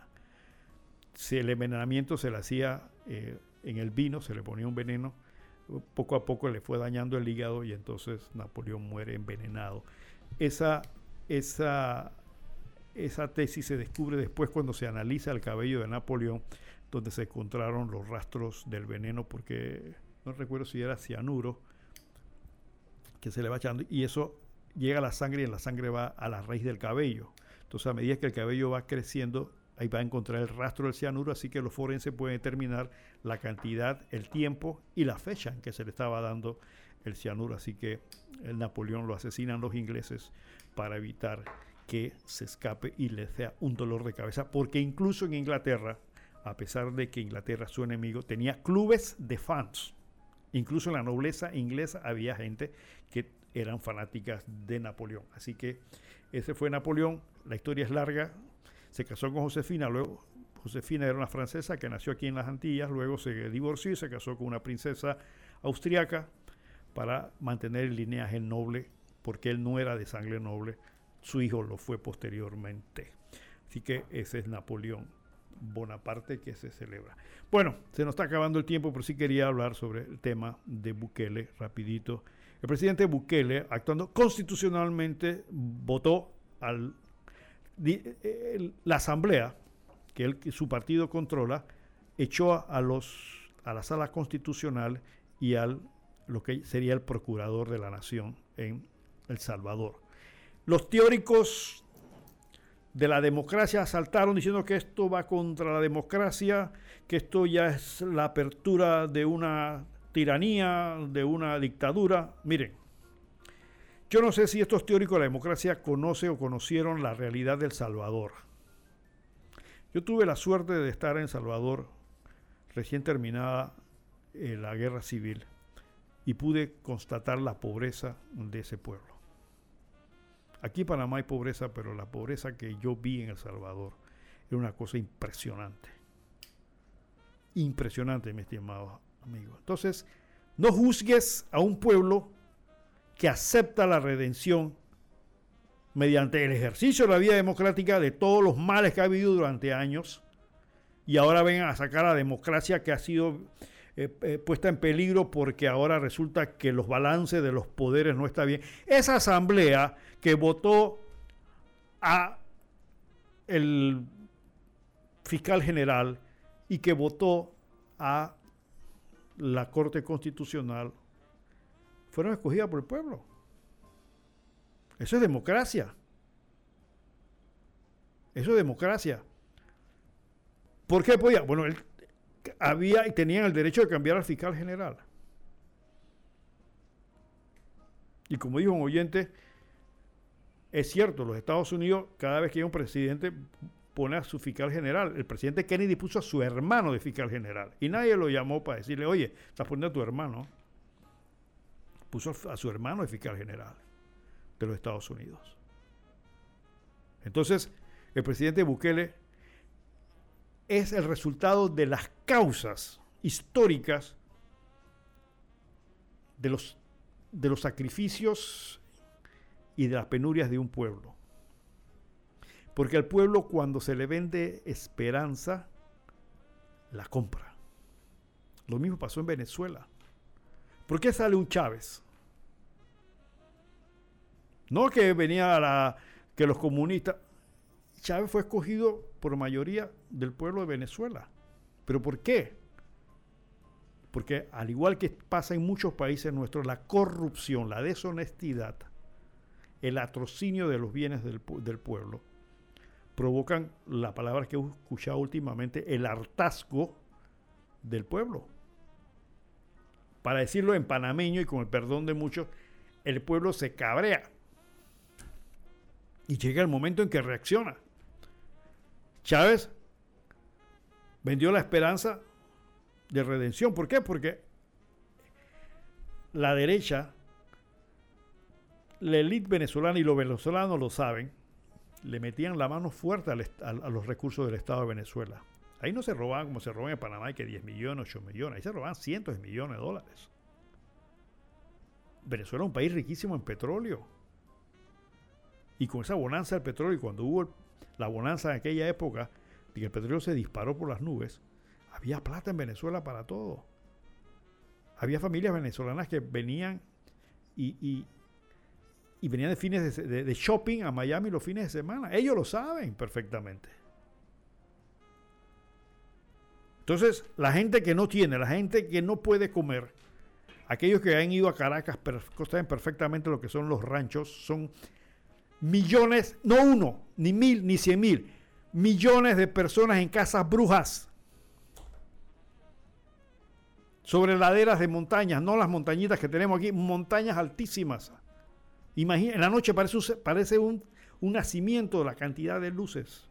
Cuando sale, Caracas está, eh, eh, vamos, en, en altura, el aeropuerto está pegado a la costa. Usted tiene que subir la montaña para llegar a Caracas, que está en un valle, rodeada de millones de personas sumidas en la miseria. Si a esa persona usted le dice que le va a poner agua, aunque sea un pozo a mano, ya usted, usted es un líder. Pero esa, esa, esa, esa inconformidad, eso comienza a crear lo que llaman ahora el hartazgo del pueblo. Y mantienen al pueblo en la ignorancia, lo mantienen en la incultura, para poderlo manejar políticamente cada vez que hay unas elecciones. Pero hay un momento que el pueblo se harta. Y ahora en el caso de Panamá, la pregunta que me hizo el oyente, ¿qué va a pasar con los bonos solidarios? El problema es que Panamá no tiene petróleo. El único recursito que tenemos así medio medio es el canal de Panamá y eso no da para cubrir todos estos, todos estos desbalances financieros que tenemos. Y tarde o temprano el gobierno va a tener que suspender eso. Pero ahora el gobierno está en el problema de que cogieron la plata para planilla. Ahora se le está acabando, nos, ha- nos han descalificado a nivel internacional. O sea que ya las fuentes de financiamiento nos van a mirar con mucha más cautela. Y entonces ahora qué van a hacer. El ministro Alexander lo dijo. Pero es que el ministro Alexander hace rato lo sabía. Porque señores, el gobierno es como una empresa. Los empresarios que me están escuchando saben, usted hace su presupuesto al año. Esto es muy sencillo. O es como manejar tu casa. Si tú gastas, por decir algo, 500 dólares al mes en tu casa,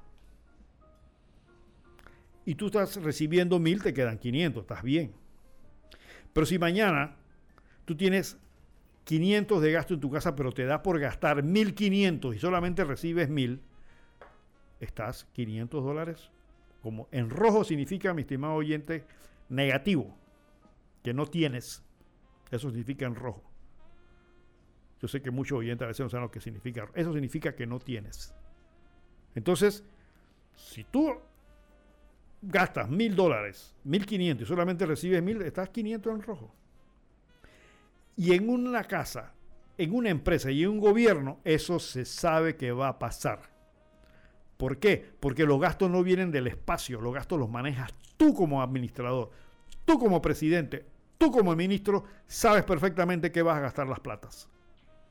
Y sabes perfectamente la plata que te llega y la plata que te gasta. Pero si tú coges la plata que te llega para pagar planilla, para mantener a la gente del partido, para mantener puestos innecesarios,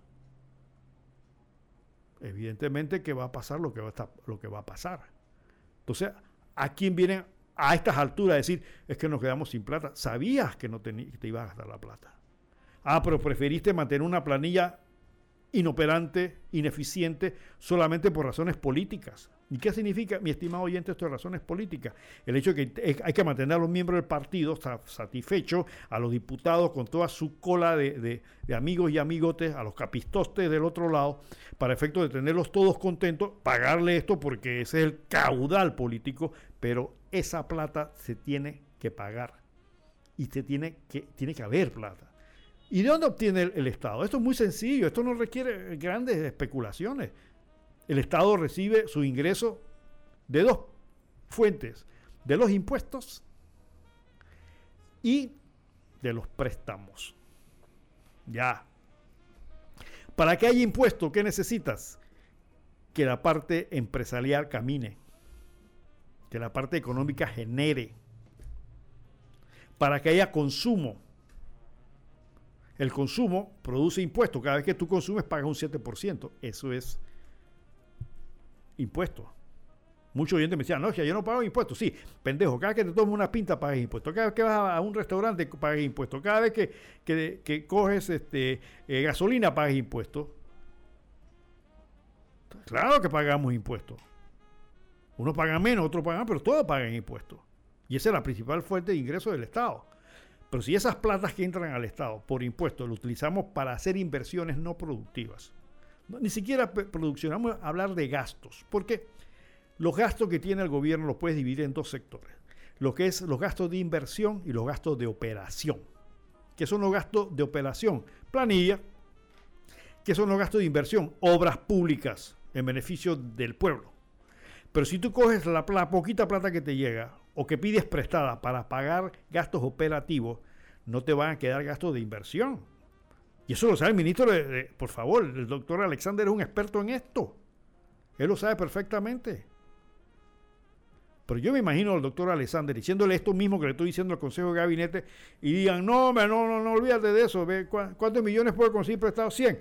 Vamos a usarlo para, la planilla porque tú sabes que está la gente del partido, ahí está mi prima, mi sobrina, yo tengo que nombrar gente. No, no, ¿qué te pasa?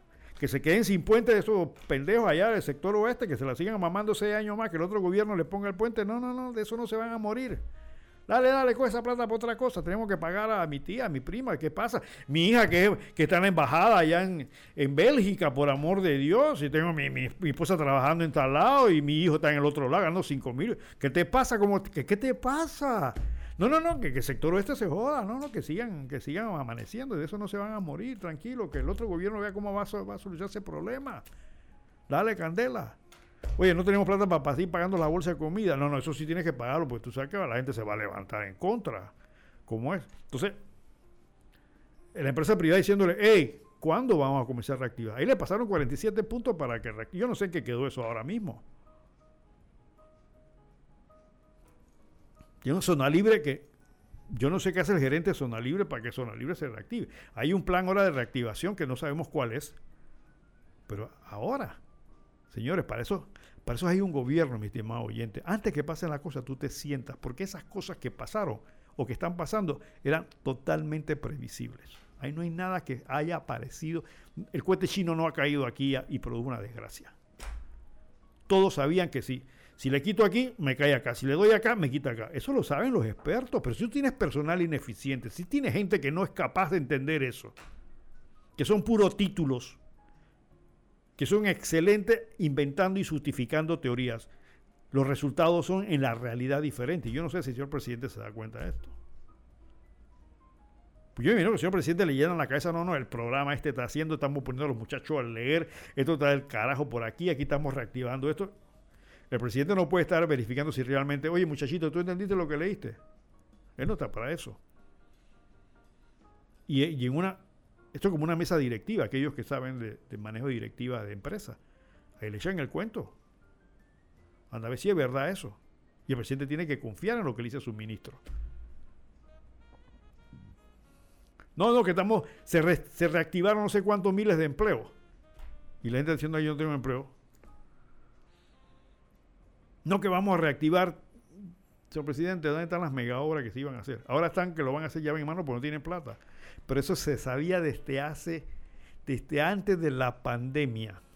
Y al momento que entra la pandemia, sus técnicos, sus expertos se sienten y meten la variable esa. Eso hasta las computadoras lo pueden hacer, señor presidente. Si va a faltar agua, si va a faltar esto, si va a faltar lo otro.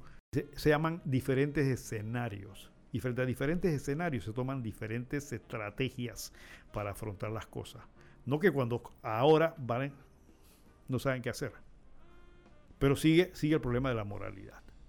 Por esa razón, aquellos que están criticando al presidente Bukele, el señor Bukele es considerado hoy el principal, el mejor presidente del mundo en estos momentos.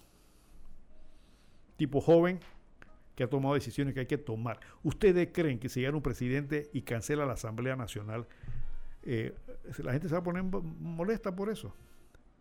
Hagan el ejercicio que un presidente sabe qué, se me va toda la Corte Suprema de Justicia y todos estos jueces corruptos van para afuera. O aquellos que se dicen que son corruptos, nada más por el hecho que aquellos que se digan. ¿Usted cree que la gente se va a poner, eh, se va a poner este, triste en este país? ¿Ah? ¿Usted cree que, un presidente que me van a mostrar las cuentas claras? Quiero saber en qué se está gastando el dólar en cada una de estas vacunas que se están metiendo. Es una pregunta que yo y me han hecho los oyentes y yo quiero también transmitirla, ¿no? De cada vacuna se sacan seis. ¿Qué, qué estamos pagando? ¿Los seis pinchazos o los seis viales, los seis tarritos de, la vacuna? Porque si son, si se paga por, por vial, o sea, por, por el frasquito de medicina, de, vacuna, en principio se sacan 6 de cada una. Si son 100 mil vacunas, serían 600 mil personas eh, que se inyectan. Entonces, ¿qué, ¿qué, qué, está pasando? Eso sería bueno que alguien del Ministerio de Salud aclarara, porque esa confusión existe ahora mismo de que cada frasquito salen 6. ¿Estamos pagando por frasquito o es que la, la, la Pfizer dice de cada frasco te voy a cobrar 6? Eh, son cosas que hay que aclarar porque esa plata no es de ustedes, esa plata es de la gente que la vamos a tener que pagar tarde o temprano. Lástima que se me ocurre por fuera el tema del seguro social, que tengo que tocarlo también. Y el tema de las finanzas hay que meterle mucho cuidado porque no están claras. Qué pena, pero bueno, se nos acabó el tiempo, lamentablemente. No nos queda más que decirle. Ya se acabó el tiempo, Rachel, ¿no? Sí, ya me tengo que ir. Bueno, saludos a todos que nos han escuchado, aquellos que han mandado sus mensajes, después se los contesto. Y no me queda más que recordarte que la vida es como una moneda que tienes que saber gastarla a tiempo y con gracia. Y no te olvides, pero jamás te olvides, qué bueno para los gobernantes que el pueblo no piense. Y regala un libro, es el mejor regalo que puedes dar. Y como dice el presidente Bukele, la plata alcanza si no se la roban.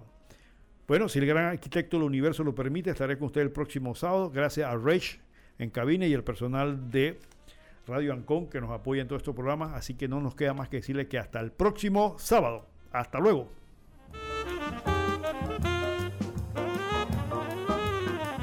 Las opiniones expresadas en este programa no son responsabilidad de esta emisora, es responsabilidad de su productor. Bienvenidos a Punto Omega, un programa diferente para la gente buena y pensante, aportando un poquito de cultura y conocimiento para que tomemos decisiones que nos mejoren como persona y comunidad. Punto Omega, la ventanita del jazz y la cultura. Ahora, Panamá tiene algo diferente. Punto Omega todos los sábados de 10 a 12 mediodía en esta emisora. Producido y dirigido por Ramón Mendoza.